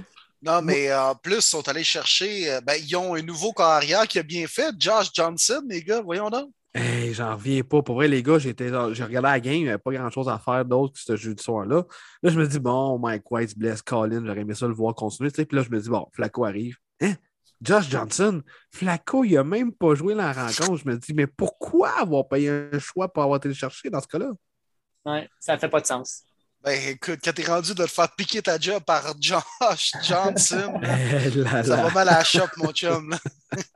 Hey, mon Will, euh, faut- il faut que tu me parles de la célébration que tu as connue dimanche, dimanche à 1h quand tes Browns ont sacré une volée au Bengals de Cincinnati. Comment tu as vécu ça? Ah, quelle jouissance! Un semi-croquant de 1 heure à 4 heures dans mes culottes, ça a été, euh, ça a été incroyable, les gars. Non, non, mais euh, sérieux, aucunement surpris par contre. Puis, euh, moi, c'est ce que je, je vous avais mentionné, une victoire des Browns la semaine dernière, pas très, pas de façon très convaincante, là, la, la- la façon que je, l'a- je l'avais dit dans le podcast. Mais euh, par contre, euh, les, là, on a été capable d'établir le jeu au sol, les O-line ont fait le travail, on a donné la balle pas trop à Baker Mayfield, qui a été performant au moment où il a, dem- où il a demandé d'effectuer des play action et tout ça. Belle victoire d'équipe des Browns, puis ils doivent gagner de cette façon-là cette année pour avoir du succès. Alors, on est de retour dans la course, les Bruns. Et puis, Hey, euh, faut le Attends dire. un petit peu, attends un petit peu. JF Rousseau, euh, at JF Rousseau 55, nous demande où va atterrir Odell Beckham Jr. Puis, Will, tu es le premier à qui je le demande parce que tu as dû l'endurer dans les dernières années. Tu penses que ça va où? Ah, tellement content qu'il soit parti. Première chose, bon débarras. Puis euh, je pense que la question ou l'aspect de, Ba- de Baker Mayfield, qui est peut-être meilleur sans Odell, on en a rajouté une couche sur cet argument euh, lors du match contre les Bengals. Mais pour répondre à ta question, je pense que ça va être les Packers. Ouais, vu qu'il a le choix de probablement choisir sa prochaine destination, euh, il va choisir l'équipe avec laquelle il a le plus de chances de gagner, puis il va sûrement juger que c'est à Green Bay. Marty? Moi, je vais caller Houday. Retour à la maison. Lui qui a connu une belle carrière avec LSU. Très bien connu dans ce coin-là. Les Saints, le fit est parfait alors que Michael Thomas est assurément pas de retour cette année. Lui qu'on surnomme Monsieur Sland, pourquoi pas Odell Beckham Jr. qui est très très bon dans le route running, lui avec. Je le vois tellement avec les Saints. Moi, les boys, je vais champ gauche un peu parce que là, on sait, là, dans les médias, on parle de trois équipes. Euh, mais moi, je vais dans une équipe qui n'est pas là-dedans, puis je vais avec les Patriots. Euh, ils n'ont pas de receveur, ils ont besoin de receveurs. Mac Jones est ultra précis, mais n'a pas d'armes. Euh, puis je pense qu'il va le voir que les Pats ont peut-être une chance d'aller loin en série, surtout dans le AFC. Moi, je vais avec les Pats. Ouais, la dernière fois qu'on avait amené un cas problème comme ça, ça n'avait pas duré longtemps avec Antonio Brown. Non, mais quand on avait amené Randy Moss, par exemple, ça avait été tout un succès. Ouais, il y avait un certain Tom Brady qui était là, puis il y avait un. Je pense que Randy Moss n'était pas rendu au point où est rendu Odell Beckham, là, mais bon, ça, c'est un autre débat. Là. Mais on verra. Écoute, euh, la semaine prochaine, quand on va refaire le podcast, on va avoir la réponse à cette question-là. Ça, c'est sûr. Puis pour revenir vite vite à la rencontre, là, il faut, faut le mentionner, la O-line des Browns là, pour le jeu au sol, c'est tellement la meilleure de la NFL. Moi, ça me fait capoter comment ils sont capables de toujours ouvrir des trous. Nick Chubb a été solide, mais c'est vraiment grâce à la O-line. Puis la défense des Browns qui a complètement dominé la défensive, euh, l'offensive des Bengals, excusez-moi, avec cinq sacs, deux interceptions. C'était pas le Joe Burrow qu'on connaît, puis les Bengals, euh, pente descendante, les boys. Ouais, ben on est parti en peur trop rapidement avec les Bengals et je pense qu'on a enterré trop rapidement les Browns également. C'est long une saison de la NFL, les gars, faut jamais l'oublier. Effectivement. Puis une autre saison qui est très longue, c'est celle des Texans qui l'échappe encore une fois. Je les avais mis vainqueurs. J'étais le seul de mémoire, je pense, dans le podcast. Les Dolphins. Oh, t'avais embarqué sur le Ben Wagon des Texans? Ouais, moi, les Dolphins, ils me déçoivent tellement. Puis je pense que c'était Alain Poupard qui m'a vraiment euh, Ouais, de prendre les Texans en disant que Tara Taylor a du succès contre les Dolphins, mais pas ce coup-ci. Trois interceptions, cinq sacs, la def des Dolphins qui a vraiment fait le travail. Et Tua qui a manqué une autre rencontre, c'est Jacoby Brissett qui a joué. Mais on s'entend que c'est pas un gros match, les boys. Non, 100% d'accord. Puis on passe, tout suite, ouais, on passe tout de suite à un autre game. Puis Marty, il faut que tu en parles. Tes Broncos, ils font pas juste gagner contre Dallas. Ils ont écrasés. C'était 30 à 0 au début du quatrième quart. Euh, il y a eu des petites stats de, de- de- de- qui permettent d'aller chercher un 16 points aux Cowboys à la fin du match, mais ça valait, ça valait plus rien. Tu, tu dois commencer à te dire finalement, Crème, on a peut-être une chance de faire les séries. là. Je suis sûr que dans ta tête, ça se dit ça. Là. Ben, les boys, je vous, je vous cacherai pas que le whisky était très bon dimanche après-midi avec des amis. J'ai eu du plaisir fou. J'étais avec un de mes bons amis, fan des Cowboys à part de ça. Il était tranquille, mon Alain. Il était très, très tranquille. 30-0 quatrième quart, c'est surtout la façon. Ils ont dominé. C'est plus qu'une leçon de football. Ils ont montré aux Cowboys c'était quoi la NFL. J'en reviens juste pas parce que les Cowboys, honnêtement, il y avait une très, très belle saison. Jusque-là, je peux pas croire que c'est Denver qui a mieux couru le ballon, que c'est Denver qui a mieux joué défensivement. La recrue septième ronde, Jonathan Cooper, peut-être pas connu dans la NFL, mais qui avait connu une belle carrière du côté d'Ohio State. Deux sacs du corps. C'est lui qui a remplacé Von Miller comme partant dans cette défensive-là. Il était toujours dans le backfield. Cette journée-là, je l'appelle la journée du draft de George Payton. Javante Williams, avez-vous vu sa course à Angry Run qui avait quatre gars sur le dos et réussi à s'en sortir pour un 15 verges de plus? Ouais. 17 portées, 111 verges. Cooper, je viens d'en parler, deux sacs. Caden Stearns, recrue de cinquième round, une interception. Pat Surtain qui continue à ne pas allouer d'attraper en man coverage. Toutes les recrues ont dominé cette rencontre-là. Peyton devait être très, très heureux. How about them Cowboys? Yes, sir. Et oui. Et Good job. Marty. Belle victoire pour vrai. Belle victoire d'équipe. Merci. Puis je commence à croire au wild card comme septième. Moi, euh, Dave, euh, j'aimerais ça que tu me parles du gros duel qu'on a eu à Baltimore, Vikings-Ravens, que ça a failli se terminer sur une égalité. Quand, qu'as-tu pensé de la rencontre? Ben écoute, moi, Lamar Jackson continue à m'impressionner. Euh, on disait que c'était un corps arrière qui ressemblait plus à un porteur de ballon. On disait que c'était un corps arrière qui n'était pas fait pour remonter un déficit. Cette année, mais ça fait trois fois déjà qu'il remonte un déficit de plus de 10 points dans un match. Il l'a fait encore. Écoute, euh, c'est pas compliqué. Les Vikings menaient par 14 points euh, à un moment dans le match. Puis Lamar Jackson ben, ramène l'équipe par la passe et par la course. C'est le meilleur coureur de l'équipe avec 120 verges, mais aussi le meilleur passeur des deux avec Kirk Cousin. Puis, ben, euh, on en a parlé avec Sacha, mais écoute, un certain Justin Tucker, euh, quand tu lui donnes une chance en, overtime, tu sais déjà que la game est terminée quand il se présente sur le terrain. Fait grosse, grosse victoire des Ravens parce que avec la victoire euh, euh, des- Steelers, avec la victoire des Browns, mais si les Ravens voulaient, garder leur, première place de division, il n'y avait pas le choix de le faire. Fait grosse victoire.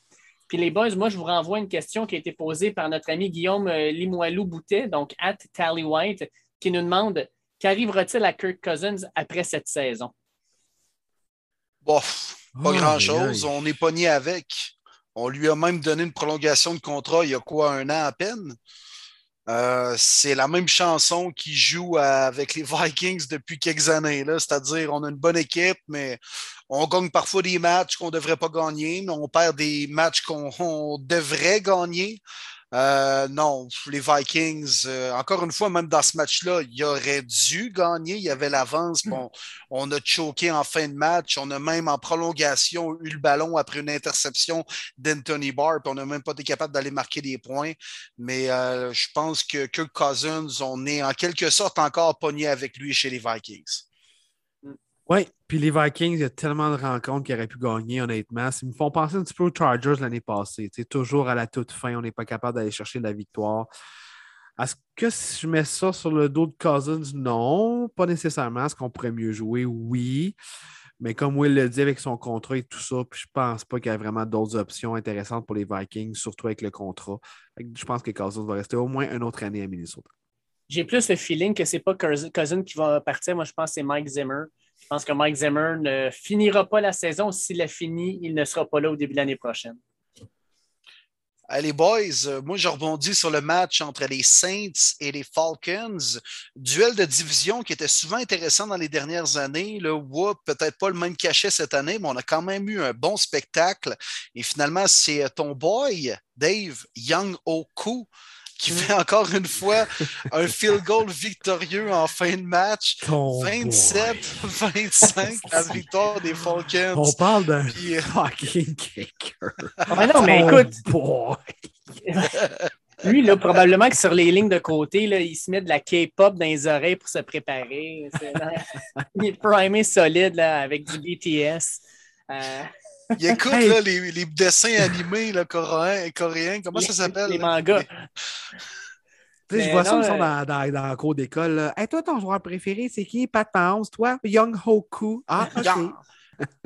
Ah non, mais match de fou pareil parce que les Falcons ont failli l'échapper. Euh, les Saints, 22 points au quatrième quart. Ils ont comme décidé à- de, de- de jouer à ce moment-là. Trevor Simeon s'est comme réveillé un peu.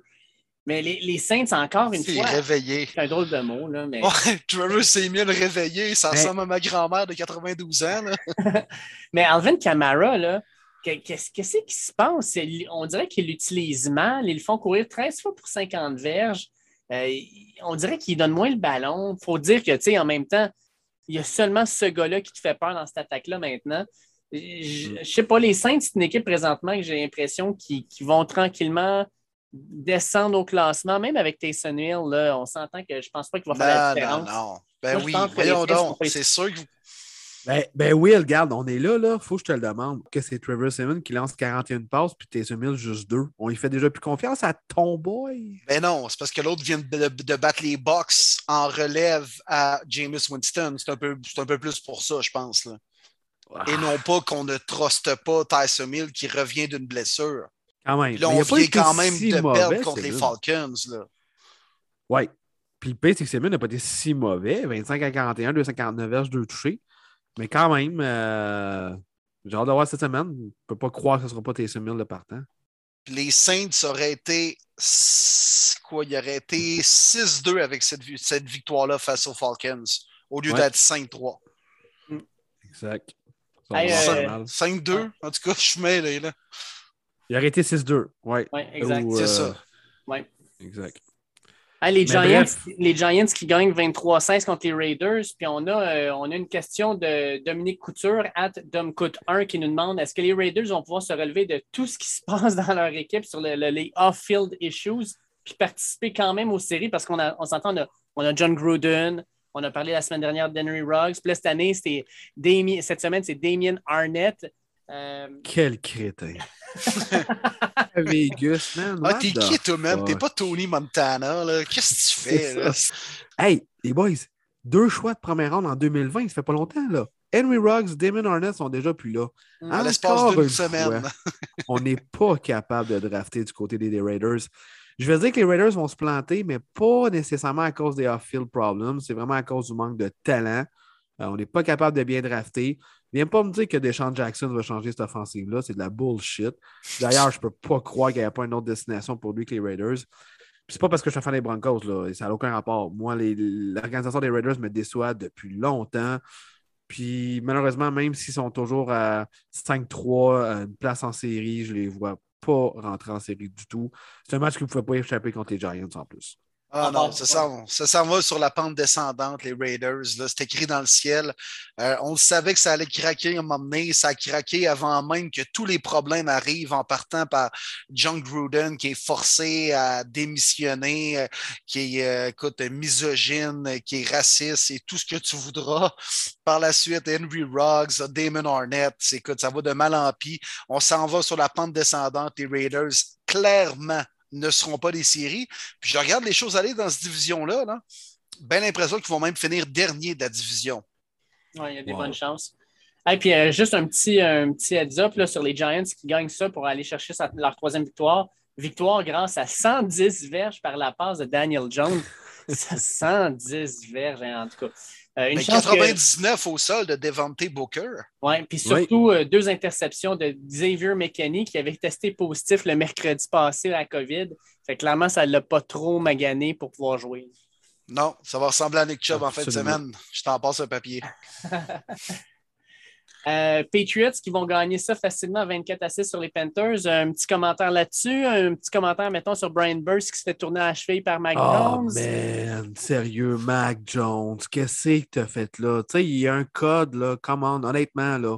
Puis Burns, il l'a dit aujourd'hui avec les Panthers, tu commandes les bros, là, les, les, les DN, s'il vous plaît, là, tu sais, je veux dire, c'est un code, ça. Honnêtement, Mac Jones, peu importe l'équipe que tu vas affronter, watch-toi parce que le blindside hit s'en vient. Honnêtement, ça se fait pas. Ouais. Aucune place à faire ça. Mac Jones, il m'a extrêmement déçu. J'espère que Bill y a parlé en sacrament dans le casque. Ouais, puis c'est pas son style. J'ai été vraiment surpris. euh, bizarre de move. Puis euh, souvent, les gars, euh, ils s'en rappellent. hein. Puis Brian Burns, euh, même s'il affronte les Pats dans deux, trois ans, il va s'en rappeler. Puis ça va finir par jouer contre lui. J'ai pas trop compris ça, mais quand même, belle victoire des Pats. Ils ont pris l'horaire d'aller comme on a de jaser tantôt. Puis Sam Darnold is Sam Darnold, c'est-à-dire je sock et je me blesse. Et ce sera PJ Tucker, chose du genre? Walker. Ouais, PJ Walker, Walker. l'ancien de l'Alliance Football. Exactement. Puis un gars, les gars, quelque chose que j'ai trouvé quand même euh, drôle. euh, quand on a rapporté aujourd'hui qu'il y avait une fracture euh, partielle, il y a un auditeur qui a répondu Tu vois, il n'est même pas capable de faire une fracture complète. Comment qu'il est pas Sam Darnold Disons que je suis parti à rire. Il y a eu des milliers de likes. là. C'était Aïe, chien, mais c'est drôle en tabarouette. Ah, il fait tout à moitié, ce style Hey, euh, surprise de la semaine, les boys. Les Jaguars ont. Je venais de quitter le Ben Wagon. Je venais de le quitter. Puis il faut qu'ils battent les Bills à la maison. Le Josh Allen Aïe, défensif aïe, aïe, le. Josh Allen offensif. Moi, sincèrement, je ne comprends pas. En fait, les Bills, depuis leur retour de leur bye week, c'est pas la même équipe. Ils ont gagné, mais de peine et de misère contre les Dolphins la semaine dernière. Puis là, ils perdent contre les Jags. Sincèrement, je suis presque à- en train de me demander si les Jets n'ont pas une chance de les battre dimanche prochain. là. Qu'est-ce qui se passe avec les Bills? Mais qu'est-ce qui se passe? Mais les Bills, on marque six points et on Pas perd sens. contre les Jaguars. Wow! J'espère qu'ils sont revenus à Buffalo avec un sac de papier brun sur la tête. Cette offensive-là est méconnaissable. Les Bills me déçoivent à 5-3 avec un aussi bon club. Les Pats à 5-4, watch out. C'est vraiment pas gagné cette division-là. Cette défaite-là, je me l'explique mal en tabarouette. Puis on assistait à une première, les boys, hein, le même nom en défensive qui fait un sac du corps sur le même nom en corps arrière, Josh Allen. C'est fou. Un sac, une interception, un échappé recouvert. Le gars a joué la game de sa vie. Lui, tout ce qu'on voulait, c'est qu'on se souvienne de Josh Allen, mais de lui, pas du carrière des Bills. Ça l'a réussi. Il a été nommé joueur défensif de la semaine. Honnêtement, il était incroyable. Un de mes bons amis, qui est un fan depuis bien longtemps des Jaguars, lui, il tripait. Il n'en revenait pas que son Josh Allen domine l'autre Josh Allen. Mais honnêtement, l'offensive des Bills, wake up, ça n'a aucun bon sens. Encore une fois, on n'est pas capable de courir le ballon. C'est Josh Allen, 50 verges avec 5 courses, mais ça c'est pas normal. Honnêtement, c'est pas normal. J'ai quand même drafté deux gars en quoi, troisième, quatrième round de mémoire, Singletary puis Moss à une année de différence. Ouais. Puis cette O-line-là n'est pas capable de bloquer ou le jeu au sol. C'est quand même pas si contre la passe, ça n'a pas perdu en fin de semaine. Mais aïe, aïe, aïe, qui me déçoivent les Bills. C'est terrible. Chargers Eagles. Avec la, la, la belle performance de Justin Herbert, je pense que c'est. C'était bon. Ben, C'était C'était bon, bon, ce hein? Moi, j'avais choisi les Eagles, les boys. là. Oui. J'étais pas si loin du compte. Là. Non, non, mais encore une fois, Sacha en a parlé tantôt. Là. Ah, Il est solide, Herbert, pour. Là? Ah, incroyable. Sérieux, les belles balles, la prise de Ah, décision. ouais. Puis il court juste au bon moment, quand c'est le temps. Il est beau à voir aller. Sérieusement, là, euh, les Chargers sont en de bonnes mains pour plusieurs années, mais les Eagles ont chèrement vendu leur peau dans ce match-là. Oui, c'était vraiment bon. Je ne m'attendais pas à ça. Encore une fois, les Eagles ont été au sol. Ça a fonctionné. On le savait que c'était la faiblesse des Chargers. On l'a vu. Par la passe, par exemple, ça a été quand même tranquille. À part quelques beaux jeux à Devon Smith, ça a été très, très tranquille Hey, du côté. mais des, devant euh, Smith, quand même une bonne saison, les gars. Ben oui, Oui. absolument. Oh oui, vraiment. Puis, non seulement il joue bien, mais tu sais, à sa, à sa grosseur, un peu à la Tyreek Hill, c'est peut-être pas le même type de, de- de receveur, mais ils ont quand même un, un physique, je pense, qui se ressemble. Il se protège bien, il se met jamais dans une situation où euh, il pourrait se faire vraiment frapper fort. euh, un, gars tellement intelligent sur le terrain, puis il l'était déjà à Alabama, puis on le voit encore dans la NFL. Ce gars-là va avoir une belle carrière, je pense. Oui, bien d'accord. Chiefs contre Packers, Chiefs qui gagnent ça 13 à 7. Puis euh, ben, on a euh, Pierre Roibon, euh, at Pierrot38, qui nous demande c'est quoi nos impressions après ce premier match-là de Jordan Love? Bah, pas si pire. Moi, j'ai trouvé ça pas si pire, honnêtement. Non, puis on ne peut pas le juger après un match où il arrive dans des une situation quand même inconfortable où il doit remplacer Rodgers au milieu de la semaine. Mm. Euh, le Whoop affronte les Chiefs à Kansas City, même si c'est peut-être pas la même puissance que les deux dernières années, ça reste quand même les Chiefs. Mais il n'a pas si mal fait. Il s'est bien débrouillé, puis on voit clairement, peut-être que c'est un projet encore, mais qu'il y a vraiment quelque chose à faire avec lui. Oui, moi je suis d'accord avec ça. Euh, ça n'a pas été sexy, ça a été quand même correct. Évidemment, on n'a pas été capable de mettre beaucoup de points sur le tableau. Mais là, il faut, encore parler des Chiefs. C'est qu'est-ce que c'est ça, cette attaque-là? c'est pitoyable. Ça se peut pas. 20 en 37 pour 166 verges. C'est-tu vraiment Pat Mahomes qui joue ou c'était Chad Je J'ai pas compris, pas en tout. on n'était pas si pire au sol. Euh, mais Tarek Hill, on n'est pas capable de l'impliquer dans l'offensive soit qu'il y a beaucoup d'attrapés, pas beaucoup de verges, ou bien pas beaucoup d'attrapés, pas beaucoup de verges. On n'est plus capable d'avoir le long jeu. Travis Kelsey était correct, au moins il n'a pas échappé le ballon dans cette rencontre-là. Mais honnêtement, tellement déçu. 13-7. Hey, si c'était Rodgers, là, ça aurait fini 30 à 13 des Packers, honnêtement. facilement. Ouais. Parce que Jordan, Jordan Love a bien joué au quatrième quart, mais les trois premiers quarts, tu le voyais que ça avait l'air d'aller un peu plus vite pour lui. Puis tranquillement, le jeu s'est ralenti. Il a fait des bons lancers au quatrième quart, mais comme tu dis, mais, mais Rodgers, là, dès le premier quart, ça n'aurait pas été drôle. Le play chief aurait été humilié. Non, c'est frustrant pour les fans des Packers. on revient un peu à ce qu'on jasait la semaine dernière de Rodgers, à quel point c'est un peu un manque de respect pour ses coéquipiers, l'organisation des Packers et même les fans. Clairement, dans ce match-là, des fois, on dit Ouais, avec tel gars, il aurait peut-être gagné, mais tu sais, je veux dire, c'est des oui-dire quand même. Là. Clairement, dans ce match-là, dans ce qu'on a vu, là, si Rodgers est là, c'est clair que les Packers y gagnent et ils sont 8-1 au lieu d'être 7-2. C'est complètement différent. écoute, euh, les stats de Davante Adams, là, Davante Adams il a été targeté au total, je l'avais devant moi tantôt, 14 fois, puis il y a 6 attrapés. C'est pas parce qu'il en a manqué 8, là. c'est parce que les 8 passes n'étaient juste pas précises de la part de Jordan Love au départ. Puis Aaron Rodgers, il ne manque pas 8 fois euh, Davante Adams. Euh, non, c'est fou. Là. là. parlant de précision, Dave, euh, T'as quand même visé dans le mille. Toi, avec les Cards, là, puis euh, Colt, McCoy, au poste de corps. Non, non, mais bravo. Euh, écoute, je m'incline, Dave. Je pense qu'il y a des gens qui voulaient qu'on le fasse. Je te présente mes excuses. je le dis avec un petit goût de vomi en bouche, là, parce que...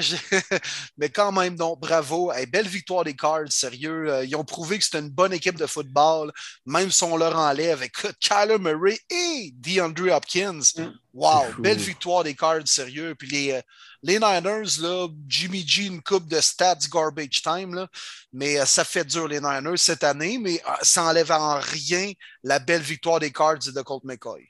Puis là, Dave, on n'a pas le choix, je pense. On ne l'aime pas les deux, mais Cliff Kingsbury a été solide dans cette rencontre-là. Il a out-coaché Carl Shanahan, selon moi. Mm. Easy. Euh, James Conner, wow! On aurait dit vraiment un vrai RB1 dans cette rencontre-là. Après le first drive, Chase Edmonds s'est blessé. Conner a pris ça. 21 portées, 96 verges, 2 touchés avec un long jeu également à la passe pour 5 attrapés, 77 verges, un touché. Mais les Niners, c'est simple. Hein? T'élimines leur jeu au sol, puis c'est fini. Ils sont pas capables de revenir dans le match on commence à critiquer beaucoup Shanahan là-bas, qui fait penser à ce qu'il faisait avec les Falcons, justement, quand on était capable d'éliminer le jeu au sol. Matt Ryan, on n'était pas capable d'en amener à un autre niveau. Évidemment, c'est quand même Jimmy Garoppolo. Mais une stat qui me fait capoter. Dans les fantasy, dans les deux dernières semaines, le carrière le plus payant, Jimmy Garoppolo. Tu sais, quand on dit que les fantasy ne représentent tellement pas la réalité, ben ça, c'est le cas parce que honnêtement, Niners me déçoivent beaucoup avec une fiche de 3-5. Je les voyais troisième dans la division, mais là, ils vont finir quatrième. La défensive, ça fait dur en arrière. Bref, on a beaucoup de travail à faire avec les Niners. Puis on a connu une bonne saison seulement de 13-3. Le reste, ça n'a pas été très, très fort sous Kyle Shanahan. Il ne se fera pas mettre dehors cette année. Mais l'année prochaine, watch out. Make it or break it. Ah, ils Ouais, disaient dans, leur, euh, dans leurs trois dernières saisons, là, euh, Matt Nagy et Shanahan ont à peu près les mêmes fiches. Tu sais, C'est c'est fou. Là. Ouh, wow. Puis On s'entend que le talent, là, c'est- il y en a chez les Niners, pas chez les Bears. Ouais. si tu enlèves, je pense, l'année du Super Bowl, il y a une fiche comme de 9-32, une affaire comme ça. Là. Oh, ouais. que, euh, C'est pas reluisant. hein. Non, non, tout à fait. Mais juste pour terminer sur ce match-là, parce que moi, je l'ai marqué sur ma feuille, là, direct devant moi. là. C'est marqué Kingsbury avec une flèche sur David Gilbert, OK? Ah, oh, moi? Ouais, Pourquoi? exactement. Je, je comprends pas. Non, mais là, quelle mauvaise décision, casse de bain, mauvais coach. Il y a toujours bien 8-1 avec son équipe, là. Puis euh, ils ont scoré 31 points avec un QB numéro 2, un journeyman. Fait qu'à un moment donné, là, je comprends que c'est le fun de cracher sur les Lions et compagnie, mais là, il faut donner un peu de crédit à Cliff Kingsbury. Non, ben, je suis d'accord. Puis, tu sais, je suis d'accord aussi avec euh, ce que tu as dit, euh, ce que tu dit, euh, Marley, là, mais le gars que j'aime présentement des Cards, puis je trouve qu'il est en train de faire quelque chose d'intéressant, c'est Vance Joseph. Il fait une super job avec cette défensive-là. C'est une défensive qui est agressive. Elle laisse pas un pouce de terrain. J'aime vraiment ce qu'il est en train de faire là. Fait que oui, euh, Cliff Kingsbury, euh, très intéressant, mais j'aime beaucoup, beaucoup l'embauche de Vance Joseph qui est en train de Ah, changer cette arrête. arrête de dévier la question. Là. Non, mais je ne l'aime pas, je le dirais. Tu sais, oui, regarde, il a fait une belle job Non, de non, mais tu coaching. pas obligé de l'aimer, mais tu dois lui donner un peu de crédit. Je donne un peu de crédit. Je lui donne le crédit d'être allé chercher Vance Joseph, c'est quand même pas pire. Hey, le gars, il le déteste pas à peu près. Et puis, faut. euh, je vais donner un petit crédit aussi à un vétéran qui est revenu chez les Cardinals, Marcus Golden, avec trois sacs du corps, lui qui remplace J.J. Watt comme partant. Solide match. Dans, la catégorie autre grosse surprise, parce que les Cards, je pense qu'on ne l'attendait pas avec sais, Kyler Murray et Diop qui n'étaient pas là. Mais l'autre équipe qu'on n'attendait pas de même, là, les Titans qui perdent leur meilleur joueur en Derrick Henry puis qui vont donner une volée aux Rams de, euh, Los Angeles à Los Angeles sur le Sunday Night Football. Je ne la voyais pas venir, mais pas du tout. Euh, Qu'est-ce que vous avez vu de ce match-là? Incroyable. Wow! Sérieux, Jaguar Bill, c'est la surprise du week-end. On s'entend, là, tu sais, parce que personne, jamais au grand jamais, quelqu'un avait prédit une victoire des Jaguars sur les Bills. Là, probablement qu'on l'aurait traité de fou, une personne croyant que les Titans allaient gagner 28-16 sans Derrick Henry. Mais c'est quand même un peu moins surprenant, mais ce l'est quand même 21 points au deuxième quart suite à des interceptions de Matthew Stafford. Euh, belle victoire d'équipe des Titans. Puis Jeffrey Simmons, le numéro 98 en défensive, là. Quel joueur de foot. Actuellement, peut-être avec Aaron Donald, sérieusement, les deux joueurs de ligne défensive intérieure les plus dominants dans la NFL. Y a-tu mangé le centre tout le long de la rencontre? Moi, je capotais. C'est fou parce que les Rams, on sait, on a quand même une bonne ligne offensive, mais là, ça a paru comme une des pires. Cinq sacs du corps, mais surtout au deuxième quart, des prises de décision douteuses de Stafford. Tu le voyais que sous pression, il en arrachait complètement. Tu l'as bien dit, Jeffrey Simmons, c'est incroyable le match qu'il a connu. Puis c'est vrai que c'est une belle euh, victoire d'équipe.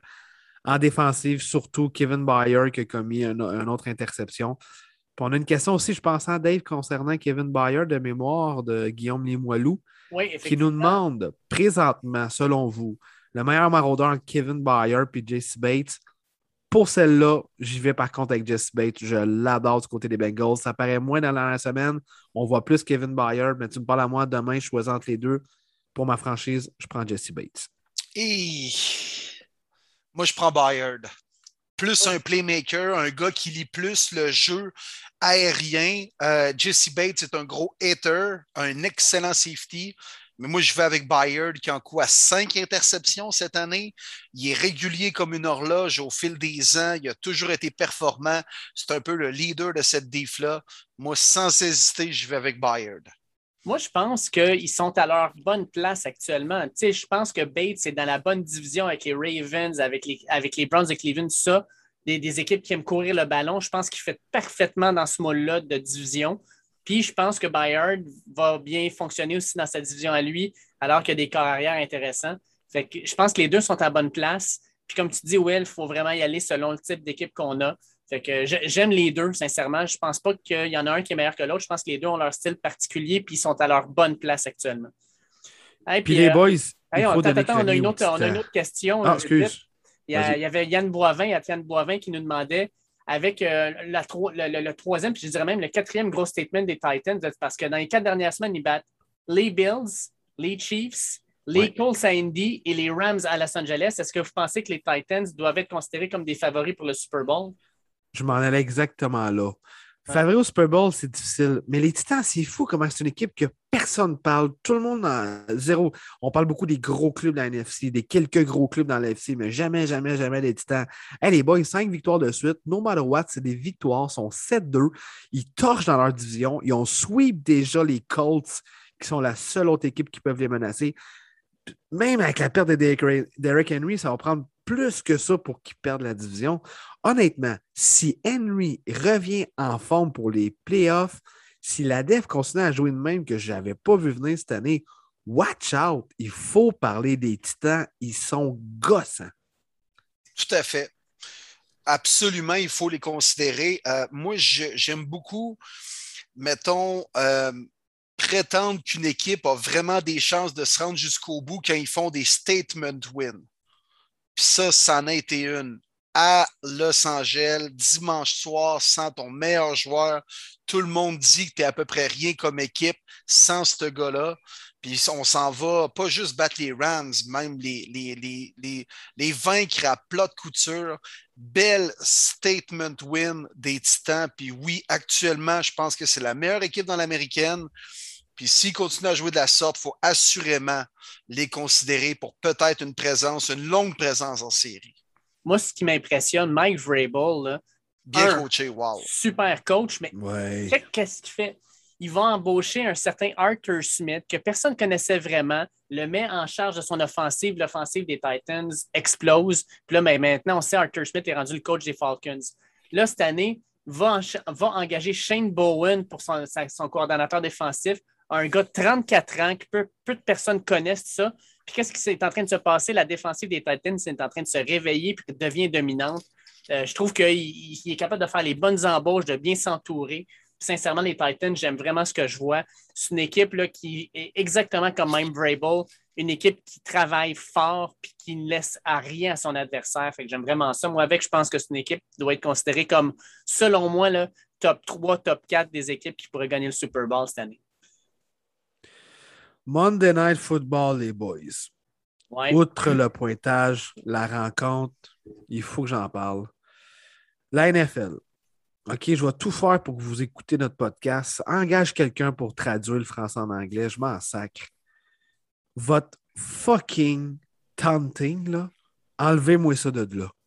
On parle d'une ligue professionnelle, l'une des plus payantes, des plus écoutées au monde année après année, surtout cette année, on le dit, on pète des records d'écoute régulièrement dans les prime time. On a le droit finalement à un quatrième quart spectaculaire. Parce qu'honnêtement, au début du match, je m'endormais, je vais être bien franc, je trouvais ça vraiment poche. Justin Fields s'est levé, tout ça. Puis c'est encore une fois un fucking ref qui colle un taunting sur Cassius March, qui dit qu'il a rentré dedans pour vrai, là, je suis vraiment pas un fan des Bears et des Steelers, mais j'étais en sacrament lundi soir. C'est une vraie farce. Levez-vous, faites de quoi. Mais ce drive-là aurait dû se terminer là. Steelers auraient pu perdre ce match-là. Ça a été une victoire donnée selon moi. J'ai trouvé ça atroce. Ah, pitoyable, man. Pitoyable. Tu l'as bien résumé, Marty. Euh, j'ai rarement vu des calls d'arbitres aussi désastreux. Puis on en a parlé plus tôt cette année. Je pense que c'était un match impliquant mes Browns. Souvent, moi, je, mentionne les mêmes choses qu'on jase des officiels. C'est pourquoi ces calls-là, ils ne les font pas au premier quart? Hein? Ils font toujours quand la game est sa ligne au quatrième quart, puis que ça, change complètement l'issue d'une drive ou de la rencontre. Là, là tu sais, tu as les Bears qui reprennent le ballon. Ben non, au lieu de ça, c'est les euh, Steelers qui le, gardent puis qui vont marquer les points. Ça change complètement l'idée de la rencontre.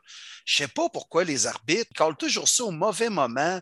Y a-t-il une commande qui est passée? Moi, je pense pas que crime, c'est de la lutte puis c'est arrangé, mais si bol que des fois, on a de la misère à penser le contraire. Puis, euh, sais, là-dedans, le maudit taunting aussi, tu as raison, Marty. On, a, on est arrivé avec ça cette année, c'est dégueulasse.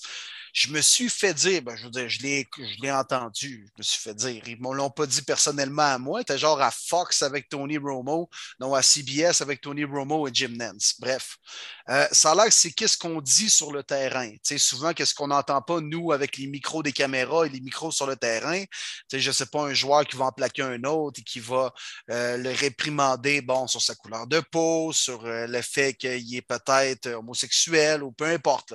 Souvent, ça a l'air que c'est le propos qu'on voudrait punir et éliminer sur le terrain. Donc, si on entend des propos injurieux, on veut punir ça. Mais là, dans ce cas-ci, ce n'était pas ça, de ce qu'on peut comprendre. C'est comment ça a l'air que, dans le fond, il faisait juste regarder le banc des Steelers. Bref, c'est dégueulasse, c'est mal jugé présentement. Puis si on voulait éliminer ça, on dirait que ça servir contre nous. Puis ça fait juste faire des calls où les fans trouvent ça complètement inadmissible. Oui, exactement. Il y a une question qui était vraiment intéressante qui a été posée par Charles Tremblay à Charlot Papineau. Parce que là, on parle des Steelers qui ont gagné ce match-là, mais on se rappelle l'an dernier, les Steelers ont un début de saison absolument fou, puis sont écrasés en fin de saison. Et lui, ce qu'il nous demande, c'est en cette mi-saison, quelle équipe a le plus de chances d'être comme les Steelers de l'an dernier? Euh, fait que lui, il dit, pour sa part, il pense que ça va être Cincinnati. De votre bord, est-ce que vous voyez une équipe qui a eu un bon début de saison et qui pourrait s'écraser en deuxième moitié? Bonne question. Moi, je vais, écoute, je vais y aller en premier. Moi, je vais y aller euh, avec, avec les Steelers de Pittsburgh.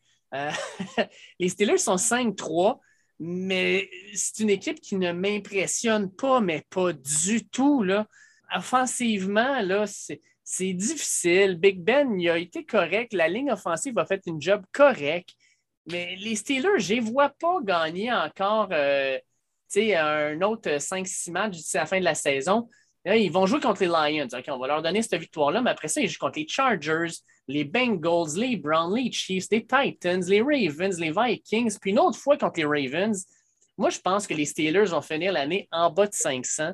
Puis malheureusement, euh, c'est une équipe qui va gaspiller encore une fois une belle performance de sa défensive qui est vraiment dominante. TJ Watt, c'est une machine, c'est un monstre. Ça n'a aucun Incroyable. Trois euh, sacs encore cette semaine. Écoute, c'est complètement fou, mais je pense que les Steelers vont être comme les Steelers de l'an dernier. C'est ma prédiction. Moi, les boys, c'est simple pour moi. Cette équipe-là est une fraude et elle n'en commet beaucoup en dehors du terrain. Les Raiders de Las Vegas vont continuer à s'écrouler et ne feront pas les séries. D'autres têtes tomberont de cette équipe. Intéressant. Moi aussi, j'avais choisi les euh, Raiders, mais également, j'avais choisi une équipe dans la NFC qui est un peu dans la même situation, c'est-à-dire qu'ils ont la même fiche les Saints de la Nouvelle-Orléans, qui sont présentement en position pour faire les séries à 5-3, mais je ne suis pas sûr que ça va aller en s'améliorant avec soit Trevor Simeon, ça prendrait Tyson Hill. Non, c'est pas vrai. Pas sûr qu'avec Tyson Hill, ça s'améliorerait plus que ça non plus. Mais non, je pense que les Saints et les Raiders sont clairement deux équipes présentement dans le portrait des séries qui ne seront pas là au mois de janvier. Allez, boys, est-ce que vous me permettez de faire un petit, encart, un, petit encore avec la NCA? Oui. Vas-y. Ben oui, ben oui, vas-y, une petite chronique NCA. Je sais qu'on avait des questions, puis honnêtement, euh, moi, je vais être franc, je travaille beaucoup, comme vous le savez, les boys, vraiment beaucoup. Euh, je peux me permettre un peu d'NFL le dimanche, évidemment, mais cette année, malheureusement, il a fallu que je tasse NCA. Fait que oui, Dave, si tu veux en parler un petit peu, même moi, ça va me mettre au courant de ce qui se passe. En gros, euh, on a eu euh, plusieurs upsets dans les dernières semaines, mais ce qu'il faut comprendre surtout, c'est que depuis mardi de la semaine dernière, on sort maintenant à chaque semaine, à chaque mardi soir, le classement des séries donné par les personnes qui voteront à la fin de la saison pour justement quelles sont les quatre équipes qui vont faire les séries éliminatoires. Donc, on a Georgia qui est premier, puis ça, c'est, je pense, c'est unanime. On a Alabama. Solide def, ça a l'air, hein? Excuse-moi de t'interrompre, Dave, mais on me dit que c'est probable, possibilité d'une des meilleures defs des 20-30 dernières années. Ah, ben, oui. oui. Euh, Jaron Davis, là, c'est un monstre, on en a déjà parlé. ils ont une défensive extraordinaire. C'est, fou. Quand Jaron Davis est sur le terrain, c'est pas compliqué. Les offensives adverses ont une moyenne de 2,6 verges par jeu.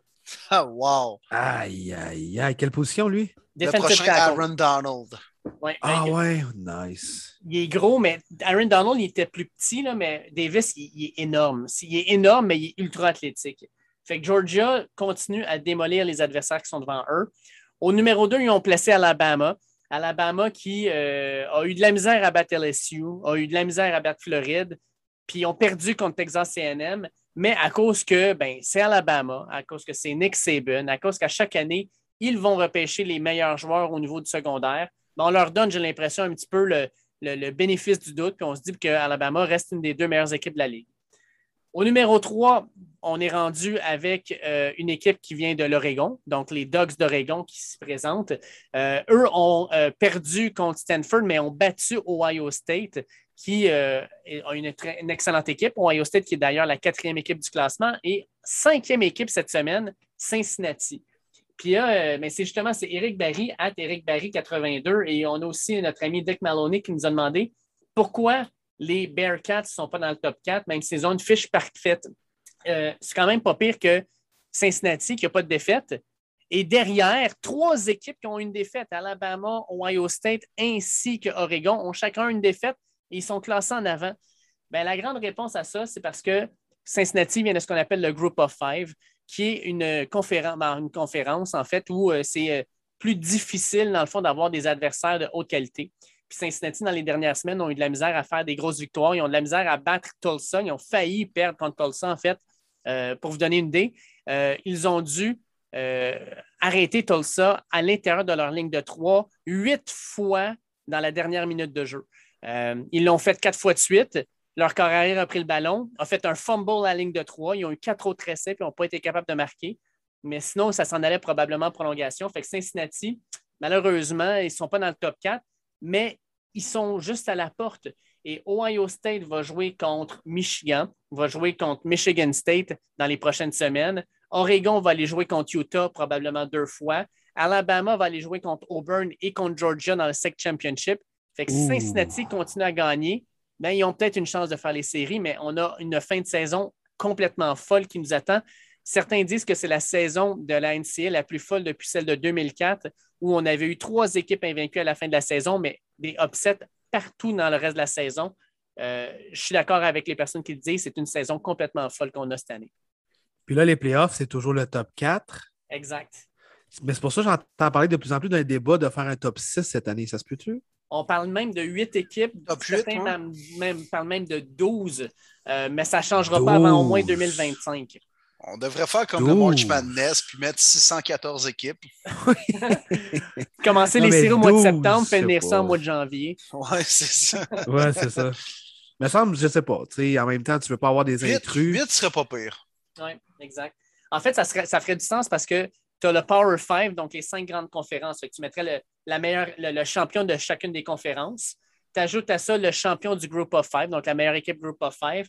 Puis il reste deux places pour les deux autres meilleures équipes. Puis à ce moment-là, ben, tu aurais un tournoi qui pourrait avoir vraiment du sens. Ah, ça là, OK.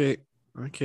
Puis moi, j'ai une question pour toi, Dave. On parle beaucoup, euh, j'espère que j'ai le bon nom, Mac Willis, ça se peut-tu? Car arrière? Oui, Malik Willis. Malik Willis. On les ça? Euh, non, il joue à Liberty. OK, je connais fuck all Liberty pour être bien franc, mais il y en a bien gros qui disent que ça risque d'être le premier QB drafté si ça continue comme ça. Tu peux-tu nous en parler un peu? Malik Willis, là, euh, c'est un gars, au niveau des attributs physiques, c'est un carrière à la NFL. 6 pieds 1, 215 livres, euh, un gars qui court extrêmement rapidement, un gars qui a un bon bras.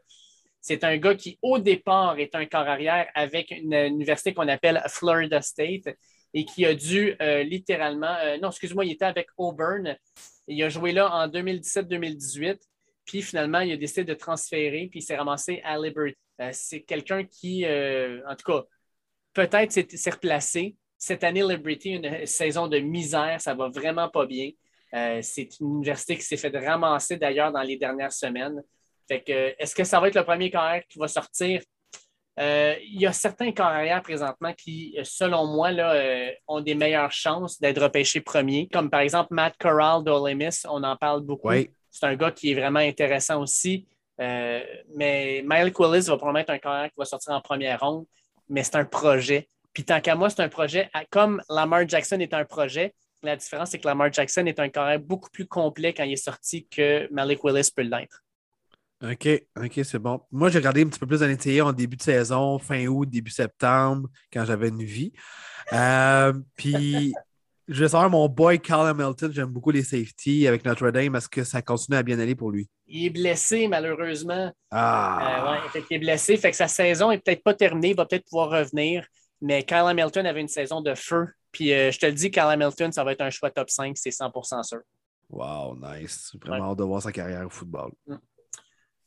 Allez, boys, fait qu'on vient NFL. On va y aller avec nos prédictions pour la semaine qui suit. On va faire ça en rafale. euh, Yes, puis, euh, je pense que ça devrait être une bonne semaine. On a quelques bons duels. Puis on va commencer Oui. ça jeudi avec Baltimore qui va se présenter à Miami. Je ne parle pas de ce match-là comme étant un bon match, mais ça reste quand même un match jeudi. Fait que Baltimore-Miami, les boys, on, on dit quoi là-dessus? Ouais, ça, ça peut être intéressant quand même comme Thursday night, là. Mais euh, ouais, même si les Dolphins ont gagné la semaine dernière, euh, ils ne poursuivront pas sur leur lancée avec une deuxième victoire. Je vais y aller quand même, ça va être un match serré, moi j'ai l'impression.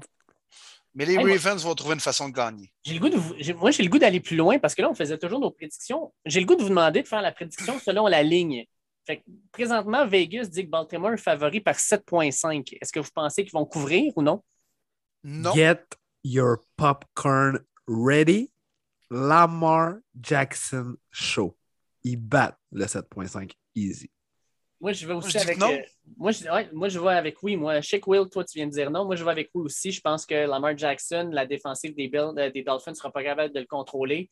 Puis de l'autre bord, euh, on n'est pas encore sûr que Tua va jouer. Ça augure pas bien pour l'offensive des Dolphins.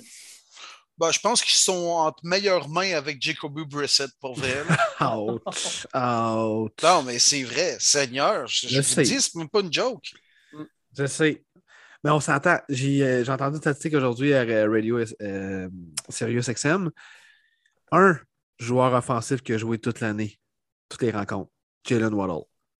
Ça m'a amené quand tu essaies d'instaurer une chimie, là, tu peux pas en avoir. Tout le temps des changements, tout le temps, tout le temps des blessures, des changements, nanana. Il n'y a pas de talent assez évident du côté des Dolphins pour se permettre ça. Notre ami Alain Poupard doit être, doit être triper rare. Et là là, pauvre Alain. Il doit avoir hâte qu'ils à saison morte. Ouais. Ils ont hâte à Deshaun Watson, je dis ça de Ouais. même. Ouais. Dimanche après-midi, on commençait avec Falcons Cowboys. Les Cowboys sont favoris par 9. de mon côté, moi, je vais vous le dire, j'y vais avec les Falcons. Je pense que ça va être un match qui va être pas mal plus serré. Oh! Je pense pas que les Falcons vont gagner. Je pense que dans le Dallas, là, ça- ils vont rebondir, mais je pense que les Falcons vont couvrir le plus 9. Ouais, intéressant. Dan Quinn qui va rencontrer son ancien club, va essayer vraiment de shut down cette offensive-là qu'il connaît très bien. Mm. J'avoue que le spread à 9 est quand même élevé, honnêtement. Euh, je vais aller victoire les Cowboys. Il faut, faut vraiment qu'ils s'en sortent beaucoup mieux que la défaite de la semaine passée. On n'a pas le choix. Euh, mais ouais, je suis d'accord avec toi. Victoire des Cowboys, mais ils ne couvrent pas le spread. Ouais, petite erreur de parcours la semaine dernière, mais victoire des Packers, puis je vais avec vous, les boys. Ça va être plus serré que 9 points d'écart. Alors, euh, effectivement, les Cowboys vont gagner, mais pas par plus 9. Saints contre Titans. Euh, les euh, Tennessee Titans sont favoris par 3 à la maison contre les Saints. Euh, Juste ça? juste ça. Moi, j'en reviens pas. C'est le genre de. Sais, je sais que tu as arrêté de parier, Martin, mais pas moi. C'est- dans mes paris de la semaine. Moi, les Titans par 3, go. Hey, J'embarque 100%. 100% Ben, C'est un misbet Ouais. qu'on appelle ça? faut pas embarquer dans le piège de bon, on est capable de jouer sans Derrick Henry, puis on est rendu une excellente équipe même sans lui. Là. Ouais. Euh, je vais y aller avec les Saints, moi. Hmm. Ouais. Trevor Simeon, tu penses? Oh, je sais pas. Ça va être soit Simeon ou Hill, là, mais euh, ça va être plus Alvin Kamara puis la défensive des Saints. Ouais. Je sais pas, les Titans sont dus pour en perdre une. euh, Ouais, je sais pas trop. Je sais, j'ai de la misère à Intéressant. m'expliquer, mais je la file les Saints, celle-là. Non, je te comprends, parce que les Saints, c'est quand même une équipe, je pense, la plus inconstante cette année. On en sort une bonne, on se fait écraser, on en sort une bonne, ça va pas bien. La semaine passée, on n'aurait pas dû perdre. Écoute, euh, je te suis, Will, je te suis. Yes. Ne peuvent pas avoir une grosse saison de même sans avoir quelques échappées. L'upset pour moi aussi, victoire des Saints serrée, mais je pense effectivement que la défensive va step up du côté de la Nouvelle-Orléans. Way to go, mon Marty. Le Ben Wagon des Jaguars fait un arrêt à Indianapolis. Attends un peu, Colts- Dave. Ah, T'as pas, vas-y, t'as pas fait ton choix. T'as pas Moi, fait j'ai pas ton fait choix. mon choix. Euh, Ben non. même Ouais. vais avec les Titans. Je vais avec les Titans. plus, euh, ils vont couvrir le 3 points. Moi, je pense, que, je pense que oui. OK. T'étais non, déjà rendu sur le bandwagon des Jaguars, Ah oui, toi, ben, en moi, j'ai- train. j'ai vu que le prochain match, c'était ça, puis j'ai comme je vous écoutais plus. J'avais du fun. oui, t'étais dans le bandwagon en train de dérailler, toi, puis Ah, de dans, ma, t'échouer dans un champ quelconque ou dans ben, ma tête, là, c'était. Fait que euh, présentement, les Colts sont favoris par 10,5 contre les Jags. Moi, je vous le dis, je prends Indianapolis moins 10,5. Je pense que Jonathan Taylor va piétiner les Jags. C'est pas plus compliqué que ça. Ouais, encore le show de GT. Hein? Écoute, la dev des Jaguars m'a vraiment surpris la semaine passée, par contre. Euh, on était capable de tout arrêter du côté euh, des Bills. Mais effectivement, les Bills, on n'est pas capable de courir le ballon. Et les Colts, on court extrêmement bien le ballon depuis quatre semaines. Ça reste les Jaguars. Euh, le spread est élevé, mais j'ai avec toi, mon Dave. Je pense également qu'ils Yes. vont passer.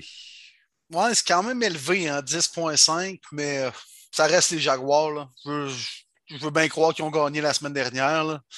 Mais je pense plus que c'est les Bills qui l'ont échappé que d'autres choses. Là. ouais. Fait que, ouais, victoire des Colts, puis comme vous, les gars, par plus de 10.5. Bon, ben, Will, là, il est temps que tu t'indignes, que tu déchires ta chemise parce que les Browns de Cleveland qui s'en vont jouer aux Patriots, ben, ils sont négligés. Les Patriots sont favoris par 2,5. Tu t'en vas où avec ça, mon, mon, euh, mon Will? Ben là, êtes-vous surpris de, de m'entendre Ouais. dire que les Browns vont gagner ce match-là? Ah oui, je pense vraiment à la situation du fait qu'Odell ait sacré son camp du vestiaire de Cleveland. Euh, on a signé les gros bonhommes cette semaine avec Beatonio et Wyatt Taylor. Tout le monde prend un peu confiance. Euh, J'ai hâte de voir la situation de Nick Chubb. Nous, on enregistre le mercredi soir, donc euh, on verra comment ça va se passer pour le reste de la semaine. Malgré tout, je suis confiant, même sans Nick Chubb. Je trouve que les Browns ont repris confiance avec une belle victoire de section contre les Bengals. Ce ne sera pas facile. Match à bas pointage, amprement disputé. Victoire des Browns. Il faut souligner, Will, quel beau travail de ton équipe. On libère le contrat d'Odell Beckham Jr. Puis qu'est-ce qu'on fait? On prolonge nos deux gardes. Putain que j'aime ça. Sérieux, cette O-line-là reste intacte pendant trois ans. Je vous le dis tout de suite, là, live, là, Incroyable. mon prochain chandail, c'est un chandail de Nick Chubb. Honnêtement, il va Yeah. connaître une superbe séquence.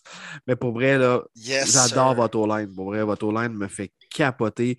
Je l'ai vu de proche contre mon équipe. On me s'est fait manger tout rond. J'adore votre O-line, honnêtement. J'ai vraiment hâte de voir comment Stefanski va répondre à Bill Belichick. Ça me fait peur, cette rencontre-là, pour les Browns, honnêtement. Ça va être tough, ça va être serré, ça va être physique, ça va être du euh, ground. euh, ça va se passer au sol des deux côtés. Ça va, être, euh, ça va se frapper. Deux bonnes defs. Et j'ai hâte de voir. Je pense que ça va être un jeu d'échecs, comme j'en ai parlé un petit peu plus tôt. Bill Belichick est très, très bon aux échecs cette année. Tout dépend si euh, les porteurs de ballon vont être là. Si on a juste un, ça va être difficile en Ernest Johnson. J'espère de tout cœur que Nick Chubb va être là. Au moins, il est vacciné, donc les chances sont bonnes. 5-4, les deux équipes. Honnêtement, c'est un de mes matchs préférés de la semaine. Yeah. Ça va brasser, là. Ouais.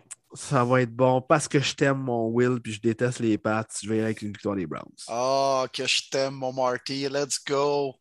Moi, écoute, mon, Here mon we Will, go, Brownies. Here we Here go. we go. Wouf, Wouf, wouf. Puis je l'ai chanté parce que Will, la semaine dernière, moi aussi, je m'excuse, je n'étais pas sur ton bandwagon solide. Bon. Puis je reviens dessus parce que même si Nick Chubb n'est pas là, monsieur Ernest Johnson a montré qu'il est capable de faire la job. Puis pour les Pats, ben, Damien Harris et Ramondre Stevenson sont des cas douteux à cause de commotion cérébrale. Fait que j'ai bien l'impression que votre, vos, vos- vos porteurs de ballon vont faire un meilleur job. Fait que moi, je vais aussi avec les Browns qui vont gagner ce match-là et donc couvrir le 2.5 par la bande. Oh, yeah! Ou en Aïe, aïe, j'aime ça. Ah, que j'aime ça. Bills. Je pense contre- que je, peux quitter le podcast, j'en ai eu assez, les gars. On va, quand même finir les petits matchs qui nous restent. là. On, on a un Bills Jets qui s'en vient et les, les Bills sont favoris par 12,5 à New York. Euh, aïe, des. Jets, man. Oh my God! Mike White. Tu parles de l'acteur, toi, là, là, dans Jack Black. Magic Mike White avec l'acteur qui joue dans School of Rock. Let's go, man. Aïe, aïe, aïe. Ah, Pas, pas juste Non. il court, là. Il gagne, là. Il gagne. OK. OK. Non, j'aurais avec les Bills. Tu peux pas l'échapper contre les Jacks et les Jets. Sacrament, pour vrai, là. J'ai bien des chums des Bills. J'aime bien Bills Bamfia, Bob Genet, méchant bon Jack. Je l'aime bien, mon Bob. Non, non, non. faut que les Bills gagnent ça. Ils couvrent pas, par contre. Il faut. Est-ce qu'il faut je- ou ils vont le faire? Il faut, puis ils vont, mais il- le spread est, est- est trop énorme, par contre. Je suis Écoute, exactement les gars. comme toi. Marty, euh, il gagne, mais il couvre pas. Je vais, mettre- je vais mettre 5 immédiatement sur les Jets à 5,75, toi. Oh! Ah, écoute, G-E-T-S, Mike, Mike, Mike. le pire, c'est que tu as raison de le faire parce que les Bills, hein, ils ne nous ont pas prouvé dans les deux dernières semaines que c'est une équipe qui a confiance en eux. Non, le match est à New York. Euh, écoute, euh, Robert Sally, sa défensive. Eh Seigneur, j'aime pas ça pour les Bills. Parlant d'une équipe qu'on n'aime pas beaucoup, les Lions de Détroit euh, qui ont réussi à perdre un neuvième match contre le bye week. euh, cette semaine se ramasse contre les Steelers de Pittsburgh, puis les Steelers sont favoris par neuf. Fait qu'est-ce que les Lions continuent leur euh, magnifique euh, leur, leur séquence de médiocrité? Hey, les Lions, c'est la meilleure équipe de la NFL qui n'ont pas encore gagné. Ben, c'est encore vrai. Ah, écoute, je pense que c'est censé équivoque pour tout le monde. Les Steelers vont couvrir le spread. Il n'y a Ouais. pas grand-chose à dire, ce match-là, honnêtement. On va y aller avec les Lions, moi. Quoi? Mais Hein? non. Hein? Mais non. C'est de la Ouais. bullshit. C'est de la bullshit. Non. Il y a- il y a Je quelque chose- pas. C'est quoi que tu as dans ta bière? Là? Tu, tu bois quoi vraiment, là, Will? Tu peux-tu nous dire? Ah oui, ben, oui, une petite 1664 blanche. là. Bon, all right. Cronenbourg. C'est un drink de luxe pour les équipes de luxe. Moi, je vous dis, les Lions vont faire moins de points que le nombre de sacs de TJ Watt dans ce match-là. Ah non, j'ai dit Andre Swift. Dis-moi pas ça. à moins que tu me va- dises qu'il va faire 10 sacs. Ah, il va pogner Penal Sawall. là. Ouais, Ah, là, man. euh, Hey, hey, je sais pas si vous avez écouté ça. Je suis capoté. Dan Campbell a dit aujourd'hui bon, Taylor Decker de retour de sa blessure. Parfait, on met left tackle, puis Penny Sewell, on leur callis right tackle. Comment fucking recrue, sacrement? Pour vrai. Ça, c'est le a- coach qui braille hein, en conférence de presse. Ça, Le gars, il a torché Nick Boza il y a quelques semaines. Let's go, laisse-lui la confiance. Puis les gens, si vous pensez que left tackle, right tackle, c'est la même affaire, fuck all. C'est complètement pas la même affaire. Ça, ça me fait vraiment chier. T'es à 0-8, tu t'en fous du vétéran. Laisse Sewell à sa meilleure position. Hum, je suis d'accord avec toi. Les Lions sont bleus, sont laids, puis ils vont battre les Steelers. Puis ça existe pas, Lion bleu. Hein, mon Will? Non, non, écoute, tu t'en parles? Un, un lion qui s'étouffe, peut-être, je sais pas. Là. Ouais, Depuis que c'est lieu- c'est bleu, un lion, là. c'est- Les Buccaneers de Tampa Bay, les boys, sont favoris par 9,5 contre les WFT dans un rematch de la, des séries éliminatoires de la semaine de l'année dernière. Hein, c'est vrai. Est-ce Ben que oui. les C'est Buccaneers là vont qu'on être capables de les écraser? Hey, Ouais. C'est là qu'on avait découvert Taikila, le temps de niaiser. Yes. Hey, Brady, pareil, hein? 25 touchés, 5 interceptions. Sacrament de saison pour le père. Ça n'a pas de bon sens. C'est Moi, ça les l'effet boys- de souper avec Gisèle à tous les soirs. Ça exact. Les Bucks vont gagner, mais ne couvriront pas du tout le 9.5. J'y vais par 3, très serré, parce qu'Antonio Brown ne devrait pas jouer, Gronk ne devrait pas jouer et Chris Godwin est questionable. À un moment donné, même si tu es l'équipe championne, tu as de la profondeur, ça te prend des partants, puis là, commence à en avoir de moins en moins. Ah, moi, j'ai plus, j'ai plus d'espoir avec les euh, WFT. Aucun espoir. Aucun espoir. Euh, non. Fait que victoire sans équivoque des Bucks et ils vont couvrir l'écart. Ouais, moi, je vais aussi avec la même chose. Puis on s'entend, il annonce beau. Il annonce 51 Fahrenheit euh, à Washington. Tom Brady, je pense qu'il va avoir une belle partie de plaisir contre la tertiaire qui est malheureusement pas très fort de, de- du WFT. Fait que j'y vais avec les Bucks qui couvrent le 9.5. Panthers À Cards. 16 heures. Oui, Oui, exact. Panthers Cards, Arizona favori par 10,5. Mais moi, ce que je veux savoir, c'est est-ce que Stephen Gilmer va avoir une troisième interception en trois matchs? Wow! Euh, quand même, hein, solide acquisition les Panthers, mais c'est l'offensive qui va les faire crouler. Euh, c'est simple, la def, il faut qu'elle check tout simplement juste Christian McCaffrey. Je pense pas que c'est euh, Philip Walker qui va faire peur à- aux défensives adverses. Que- Walker. Oui, exact. Philippe Junior. Donc, euh, que ce soit- Même, je vais prendre les cards. Philippe Junior, Walker. euh, ou qu'on- ouais, que ce soit Kyler Murray contre McCoy, je m'en fous. euh, Non, les Panthers, c'est fini. 10.5, ce ne sera pas le cas. Mais euh, non, les Panthers ne gagneront pas. là. Ça va être les Cards. Ça va être les Cards. Euh, Puis ça dit quoi, Kyler Murray, là? Euh, Questionable. euh, ouais, questionable. Je pense qu'il va jouer. Celui qui m'inquiète, c'est D-Up, man. Ça n'a pas l'air sûr, pas en tout. Ouais, hein?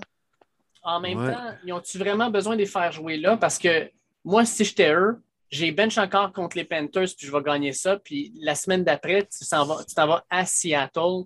Moi, je préfère les avoir à Seattle que contre les Panthers. Ouais, c'est sûr, mais c'est any given Sunday pareil. Tu es à domicile, ça te prend absolument cette victoire-là.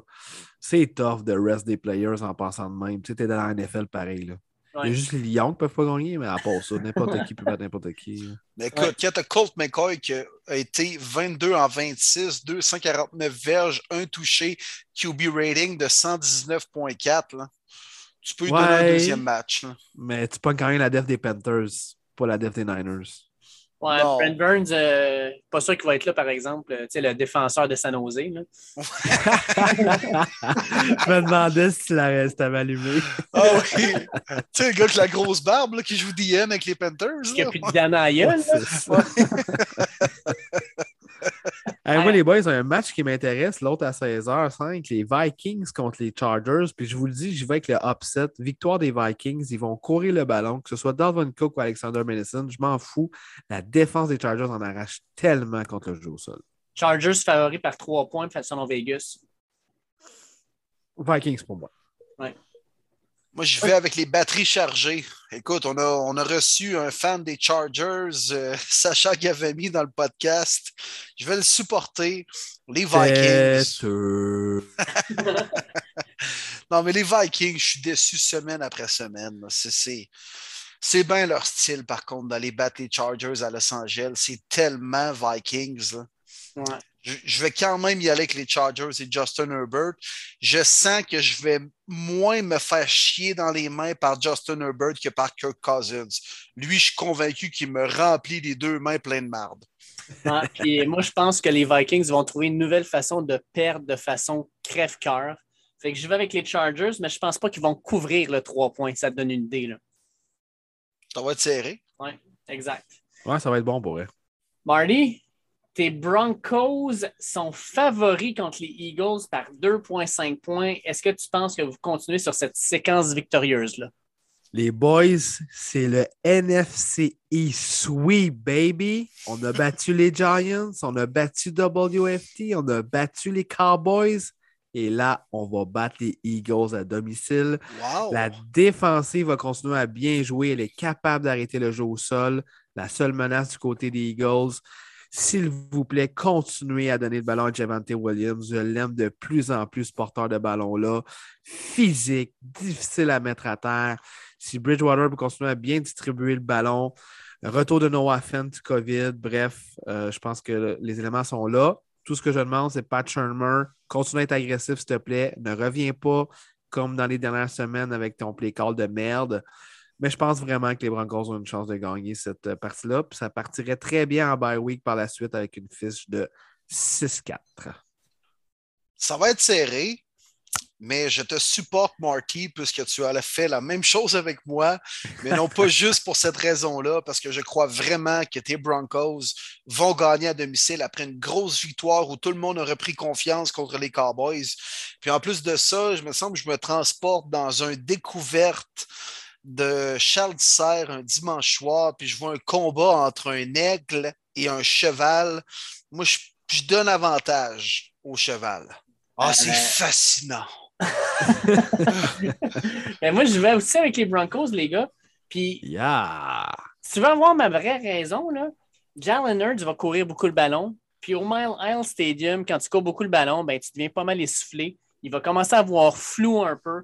Il va lancer le ballon un peu tout croche, puis il va avoir un certain Patrick Certain qui va ramener ça en Texas. Fait que moi, je pense que les Broncos gagnent ça. Pat Certain, maybe. Yes. Et puis Cooper Cup. Cooper? Cooper Cup. Pourquoi tu parles de Cooper Cup? le gars que tu nous as fanté. Ah, Jonathan Cooper. Jonathan Cooper. Non, mais c'est Coop, Coop, Cooper Cup. Je comprenais plus rien, là. Ouais. J'ai bien vu que vous étiez mêlés. Même moi, j'étais mêlé en disant ça. Hey, on va avoir euh, peut-être un match extraordinaire à 4h25 parce que là, on sait que, Russell Wilson va être de retour. Et euh, sur le Pat McAfee Show, Aaron Rodgers a dit qu'il avait de très bonnes chances de jouer dimanche. Je qu'il a dit qu'il était, était immunisé. fait que moi, est-ce que je le croire? c'est ça, Mais si jamais il est là, écoute, un duel Russell Wilson, Aaron Rodgers, les deux qui reviennent, oui. euh, on va avoir un duel. Et Green Bay favori par trois, vous allez où? Euh, ce, duel-là, là, ça remonte à longtemps quand même. Hein. Ça fait longtemps qu'on ne s'aime pas. On ne joue pas dans la même division, mais il y a une rivalité. Il me semble que c'est toujours bon. Je me souviens, je ne m'en souviens plus l'année exacte, mais souvenez-vous la fameuse année que c'était les, les arbitres remplaçants. Oui, oui, le fameux bombe qu'un arbitre dit incomplete, l'autre qui dit touché, il se regarde finalement, les deux disent touché. c'était n'importe quoi. J'avais un deux de mes chums qui étaient. Oui, exactement. Deux de mes chums étaient sur place. Puis à la fin, fin, fin de la game, il y a un des deux qui dit Bon, on collait sur notre camp? L'autre disait oh, malade, toi, on est ici, on n'est pas venu pour rien. Ils ont assisté à ce jeu-là. Ils m'en parlent encore quand on se voit. Euh, mais bref. Il y a tellement d'histoires. Dans la série aussi, je ne sais pas si vous en souvenez quand Matt Hasselbeck a dit euh, au coin toss en overtime We will take the ball and we're gonna score finalement, pick 6 de Hal Harris, demi-coin des Packers. C'était écœurant. Bref, on va parler du match en fin de semaine. Non, mais il y a eu aussi en série, il y a quelques années, les Packers menaient comme par 24, puis les euh, Seahawks ont effectué une remontée. Il y avait eu un onside, kick là, qui était tombé dans, dans, le genre de le face mask Brandon Boystick. Oui, c'est ça. Exact. Puis finalement, ça avait permis aux Seahawks d'aller au Super Bowl pour une deuxième année de suite. Et c'était l'année où euh, je pense qu'on avait, on s'était fait intercepter par Malcolm Butler dans la zone début. Donc, euh, non, il y, a, il y, a, un méchant gros d'historique quand même de, de, entre les Packers et les Seahawks. Hein. Vraiment. Puis honnêtement, c'est souvent des bons duels entre Ross et euh, Rodgers. Puis, tu sais, euh, Rodgers il a le droit de revenir, je pense, c'est samedi ou plus tôt. Mais on s'en que tu auras besoin de, de, de, rep? Pour vrai, peu importe, il va jouer cette rencontre-là.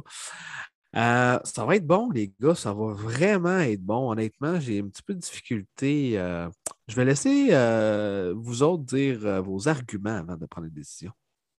Moi, je vais avec les Seahawks parce que Russell Wilson va revenir. Ça va comme injecter une, dose d'adrénaline, d'énergie, de positivisme dans cette équipe-là qui, malheureusement, dans les dernières semaines, ça a été avec Geno Smith, coup-ci, coup-ça. Je pense que ça va être une excellente nouvelle pour DK Metcalf et Tyler Lockett euh, qui vont euh, finalement retrouver leur carrière chouchou. Puis moi, je vais avec les Seahawks, je pense, juste pour ça. Oui, puis mine de rien, je regarde ça, les Seahawks arrivent d'une victoire il y a deux semaines, d'un bye week, et là, on joue cette semaine contre les Packers un gros match alors que tout le monde est reposé et on retrouve notre joueur étoile franchise Russell Wilson. Tout est en place pour que les Seahawks gagnent même si Rogers est sur le terrain, je pense qu'on va retrouver le trio. Là. Wilson, Metcalf, Tyler Lockett. Je pense qu'on va être capable d'établir le jeu aérien, même si c'est à Green Bay. Euh, victoire des Seahawks dans un match qui euh, probablement pourrait être the game of the week. Ouais, ouais, ouais, ouais. Ça va vraiment être bon. Euh, j'y vais Packers. J'y vais Packers. Je ne trosse pas vraiment la défensive des, des Seahawks comparé à celle des Packers. Oui, c'est mon seul bémol, puis tu as raison là-dessus, mais je vais regarder les Seahawks. Hey, euh, pas payé Sunday Night, honnêtement. Pas pendant tout. J'aime ça. Ben, moi aussi, l'année passée, je me souviens, les Raiders ont failli de sweep leur rivalité contre les Chiefs. Les Chiefs qui cherchent, les Raiders qui se cherchent des joueurs. Ouais. Rencontre à Vegas, ça va être bon, ça va être spectaculaire. Chase favori par 2,5. Oui, j'aime la cote. Ça a bien du bon sens. Je pense que ça va être serré. Allez-y, boys. Chiefs. OK. Ouais. Bah, les Raiders, écoute, c'est l'agonie. c'est euh, on, va, on va trouver un moyen de se tirer dans le pied, même si c'est pas élégant, les Chiefs. Oh, que ce l'est pas. Puis même dans les dernières années, c'était toujours des bons matchs, hein, les Chiefs contre les Raiders. Les Raiders trouvaient toujours le moyen soit de battre les Chiefs ou de leur donner vraiment du trouble. Euh, ça va être serré. Je pense que les Chiefs vont trouver une façon de gagner. Vous voyez, je ne suis tellement pas convaincu, là, vu qu'ils ne sont pas convaincants, les Chiefs, cette année. Mais euh, ouais, les Raiders, je pense qu'ultimement, m'emmener, c'est quoi le premier receveur? C'est Brian Edwards là, ou Hunter Renfro? Là? Seigneur. je comprends que Darren Waller est là, là mais pense que les playmakers des Chiefs vont faire les gros jeux au bon moment. Mais semble qu'il serait dû là, pour une grosse performance de Kelsey. Là. Ça fait longtemps qu'on l'a vu sortir. Moi, je vais avec les Chiefs aussi, puis je pense qu'on va avoir une grosse performance de Derek Gore. sérieux, quand, il a joué, là, moi, j'étais comme. pendant plusieurs minutes, je me demandais c'est-tu le gars de Frank Gore? Ben, Je me euh, ben, posais la même question. moi, les boys, j'étais sur mute. Puis je me disais, coudon, avec le numéro 40, c'est-tu Frank Gore à 40 ans, honnêtement? je me demandais vraiment c'était qui. Jusqu'à temps de voir Derek, c'est qui ça? Non, mais Frank Gore, de toute façon, il joue pas au football, il fait de la boxe maintenant. Ben oui, j'ai vu ça passer. Contre un joueur de basket, je pense. Exact, un joueur de basket dans le gala d'un des pôles. Aïe, aïe, aïe, aïe, aïe. Fait que moi, je vais avec les Chiefs, mais là, je niaisais avec euh, Derek Gore, mais non, sincèrement, les Chiefs, d'après moi, ça va être la semaine où ils vont sortir leur grosse performance. Les Raiders, là, ça va être leur premier match sans Henry Ruggs, sans Damon Arnett, sans, euh, sans des joueurs, puis avec justement là, une couverture médiatique tellement négative depuis un mois. Là, un moment donné, ça doit être, ça doit être toxique rentrer dans ce vestiaire-là dernièrement. Fait que moi, je ben vais oui. Tu sais pas trop si quelqu'un va sortir avec un gun de la douche là, pour te viser. Là, fait que tout le monde doit être sur ses gardes en rentrant dans le vestiaire des Raiders. Ben oui, à Vegas, dans les estrades, ça doit être un gun aux deux places à peu près. Là. Ouais. Mais euh, je leur souhaite de continuer à perdre contre les Chiefs ce dimanche soir. Ouais. ouais Il reste le match du Monday Night euh, dans, euh, dans le stade sans âme de Santa Clara.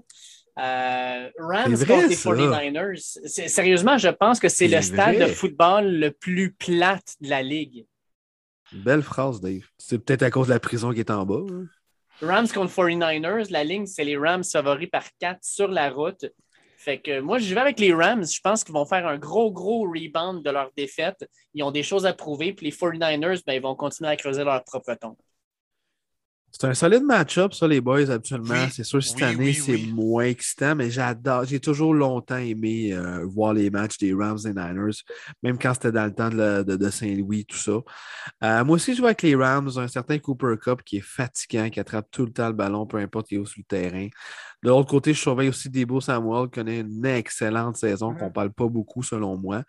Bon match, par contre, euh, je pense que ça va être serré. Le spread est bon à 4. Je pense pas que ça va être une volée parce qu'on sait les matchs de division, c'est pas pareil, peu importe les fiches. Mais effectivement, victoire des Rams aussi de mon bord. Ouais, ça va être un bon match pour de vrai. Un bon Monday night avec le retour du Manning Cast en plus de ça. Euh, j'aurais le goût de prendre les Niners, mais tabarouette que c'est une boîte à surprise, puis le fait que les Rams aient perdu la semaine dernière, ils vont vouloir venger leur défaite, le couteau entre les dents. Matthew Stafford va se reprendre également avec ses armes et ses outils à l'attaque et la grosse défensive. Von Miller va jouer sa première game également. Finalement, il n'était pas en uniforme la semaine dernière. Euh, victoire des Rams. Aussi, les gars, je vais avec la famille et vous. Good. On a fait le tour, messieurs. Euh, c'est un podcast un peu plus long que d'habitude, mais écoute, avec Sacha, on n'avait pas le choix. Euh, ça a été vraiment une conversation euh, géniale. Puis, écoute, on va lui souhaiter, surtout à ses joueurs, à Laurent Duvernay et à Anthony Auclair, des belles fins de saison où ils vont pouvoir jouer et se mettre en valeur. Ben oui. Absolument. C'était le fun, les boys. Je suis brûlé, mais c'était le fun. Ben, solide podcast, pour vrai, c'est un de mes préférés. J'espère que vous allez adorer également écouter ceci avec nous autres. On a eu du fun, c'était un petit peu plus long que prévu, mais c'était du bonbon avec Sacha. Je le remercie encore une fois d'avoir été parmi nous. On a bien euh, couvert euh, l'action. Je pense qu'on a répondu à toutes les questions. Dave, y en avait-tu d'autres sur la liste? Non, on a fait le tour. Euh, puis, ben, sérieusement, un gros merci à tous les auditeurs qui sont hyper, hyper réactifs. Quand on pose des affaires, vous nous répondez, vous nous posez des questions. Continuez à faire ça. Je vous le dis à chaque semaine, puis je le répète, c'est un privilège qu'on soit dans vos oreilles à toutes les semaines, euh, que vous soyez en automobile dans le trafic, que vous soyez en train de faire de l'exercice, que vous soyez, peu importe l'endroit, que vous nous écoutiez. Pour nous, c'est un privilège. On est toujours content d'être là, puis on donne le meilleur de nous-mêmes à chaque semaine. Fait que, un gros merci à tous les auditeurs encore.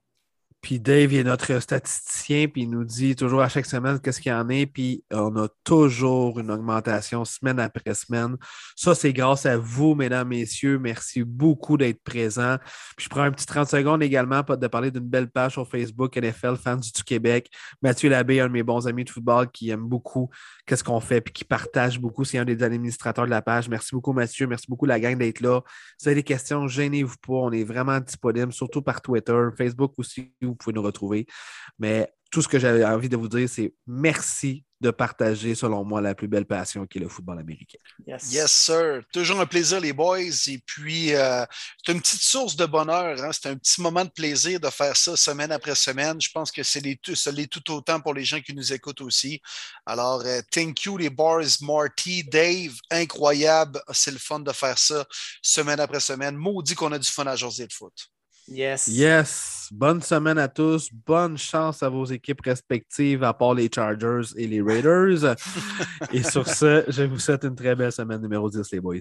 Yes, sir. Enjoy. Et on se retrouve la semaine prochaine, messieurs. Soyez-y, mesdames, messieurs.